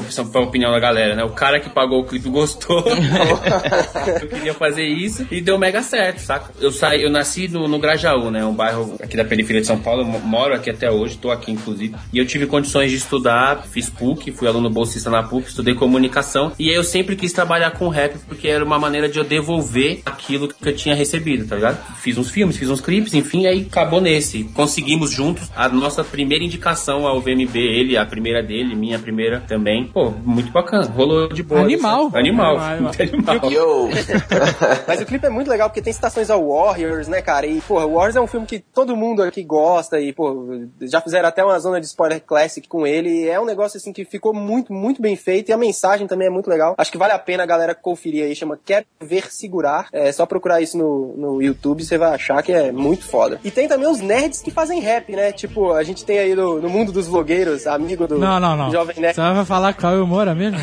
O Não. Cauê tem um rap nerd maneiro, Ah, não. Tem, Ah, tem. De videogame, cacete. Eu Sou Beat, parte 2, Law What the Fuck Barbecue, é um hino. É foda, é foda. O Cauê manda bem, cara. Olha o nível de poesia nisso. Quem nasceu pra Magikarpa nunca vai ser guiarados. Isso é muito foda, cara. e ele faz um negócio muito bacana, assim, eu acho que vale a pena citar. E é uma coisa, aí sim, mais no nível do humor, mais no nível da brincadeira. Tem essas duas linhas, né? A galera que incorpora na vida, falando do Orkut, do Facebook, numa letra profunda e reflexiva. E tem essa galera tipo Cauê Moura que faz um negócio divertido pra entretenimento e tal. É, só pra citar, no- nos Estados Unidos, a galera mistura legal, assim, os nerds e, e a galera do hip hop. Tem um filme chamado Block Party, que é o- um evento que o Dave Chappelle fez na comunidade que ele morou, né? O cara saiu, estourou como comediante, ficou rico, voltou, fez um evento com os maiores rappers da atualidade de graça pro público e chamou simplesmente o Gondry pra dirigir o documentário. E é um mega filme, vale muito a pena. E tem também um outro cara chamado Funkeiro, e aí mais dessa linha da mistura do funk rio, que também é hip hop, também é rap, com o rap mais paulista e tal, um cara chamado Funkeiro Carioca, que ele tem uma mixtape, acabou de lançar, chama Em Carne Viva. Todas as faixas são citações a filmes. Você tem o Drink no Inferno, De Volta para o Futuro, Grito de Vingança, Perfume de Mulher, e todas elas são inspiradas de alguma forma por filmes. E essa primeira faixa, que chama De Volta pro Futuro, quiser procurar no YouTube também, De Volta pro Futuro, PRO, De Volta pro Futuro, é uma música muito incrível, porque tem citação a filme, assim, a música inteira é basicamente nomes de filmes concatenados, sabe? O cara vai falando nome de filme com nome de filme e rimando, fazendo com que elas rimem, mas também que eles passem uma mensagem bacana, que eles passem uma, uma letra que faça sentido e que é uma letra muito interessante. Então é um cara de um talento assim incrível pra conseguir fazer isso e citar filme, é uma letra inteira sem perder o sentido e com as citações mais mais bacanas dos filmes que a gente mais curte assim. É um negócio muito legal e sem ficar plástico, sem ficar artificial, sabe? É muito muito legal. Na periferia a alegria é igual.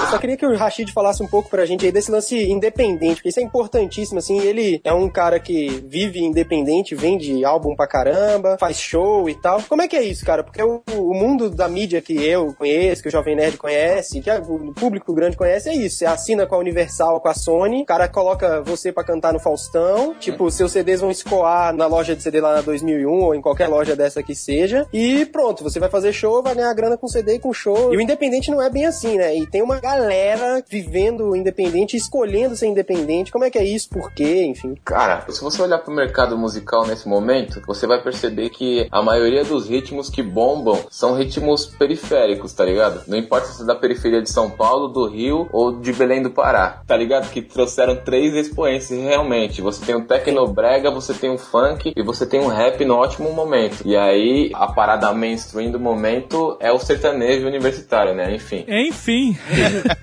Calma que ainda vem o rap universitário aí.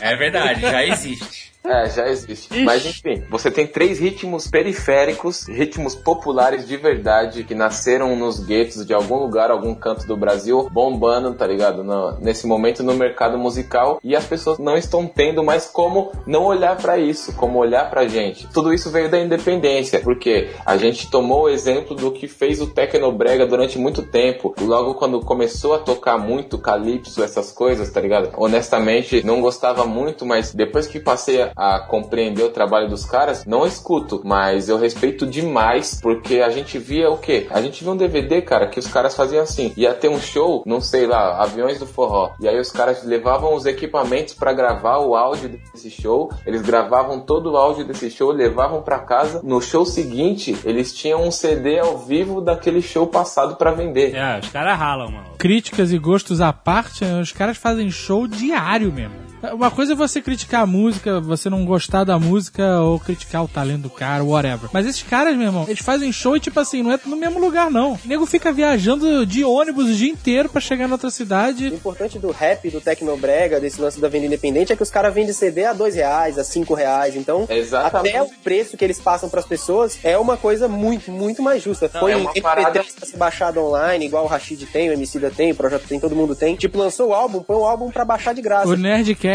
tem. Marco. É uma parada pro povo realmente, tá ligado? A cultura das pessoas. Então, é tipo a nossa forma de devolver a parada pras pessoas. A gente sempre pensou nisso. E o exemplo veio muito dessa parada do Tecnobrega, da organização que os caras têm e de o quão grande os caras se tornaram quando ninguém tava vendo, quando ninguém queria ver, tá ligado? O funk mesmo, o próprio funk carioca, mano, que agora também tem muito MC aqui de São Paulo bombando, e, enfim, no Brasil inteiro também. O funk também foi assim, quando ninguém queria ver, o povo tava vendo, cara, o povo tava abraçando. Quando ninguém queria ver, acredito que o rap tomou essa mesma proporção desse mesmo jeito, tá ligado? Comendo pelas beiradas ali e tal. Quando ninguém queria ver, o rap tava dominando. O rap teve o seu auge ali nos anos 90 ali e tal, quando Racionais tocava nas rádios e tal, sem ser na 105, que toca rap até hoje, que é um símbolo de resistência nessa parada, mas a gente teve esse auge aí, e depois o rap teve uma queda, exatamente porque chegaram esses outros ritmos também, só que falavam coisas que, convenhamos, o povo tá mais interessado em ouvir esse tipo de coisa, sobre festa, sobre é, dançar e balada e tal, né? Uhum. O próprio Racionais também foi um, um símbolo de resistência, organização nessa forma de trabalho da independência, tá ligado? Então, espelhado nisso, a gente veio tipo, pô, mano, deu certo, tá ligado? Um pensamento que eu tenho muito claro na minha cabeça é, pô, mano, você entra numa quebrada qualquer ou numa favela qualquer, em algum lugar dessa favela, dessa quebrada, vai ter uma boca, certo? Certo, uma pou- biqueira, um ponto de droga pra quem não sabe. é, é. pouquíssimas pessoas sabem onde fica essa boca pra poder comprar. E mesmo assim os caras ganham, o bagulho não é muito barato, tá ligado? Não é qualquer merreca que você vai lá. Tem, tem, tem nego que deixa a vida lá. E os caras vendem, é uma parada proibida, é escondido, e os caras vendem pra caramba e ganham dinheiro pra caralho com isso. A gente tá querendo vender música a 5 reais. A gente tá fazendo um CD, a gente tá querendo vender música, que é uma, uma coisa que quase ninguém vive sem.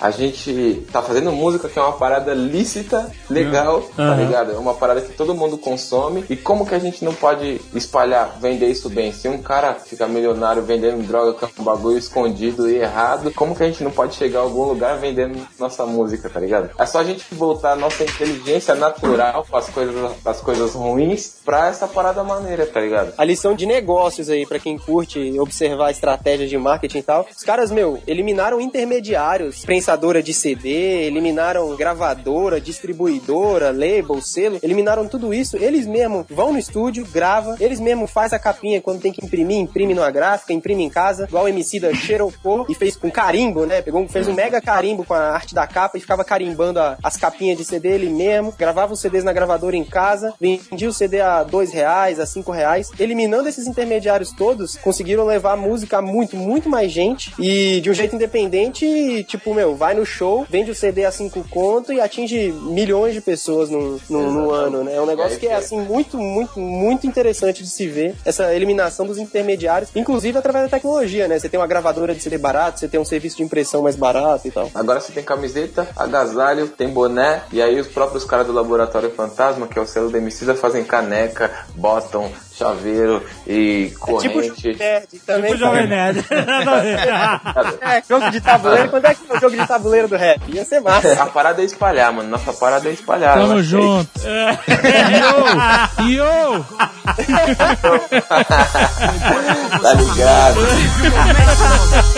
Tá ligado, mano? Para de se perguntar e se e faz acontecer só.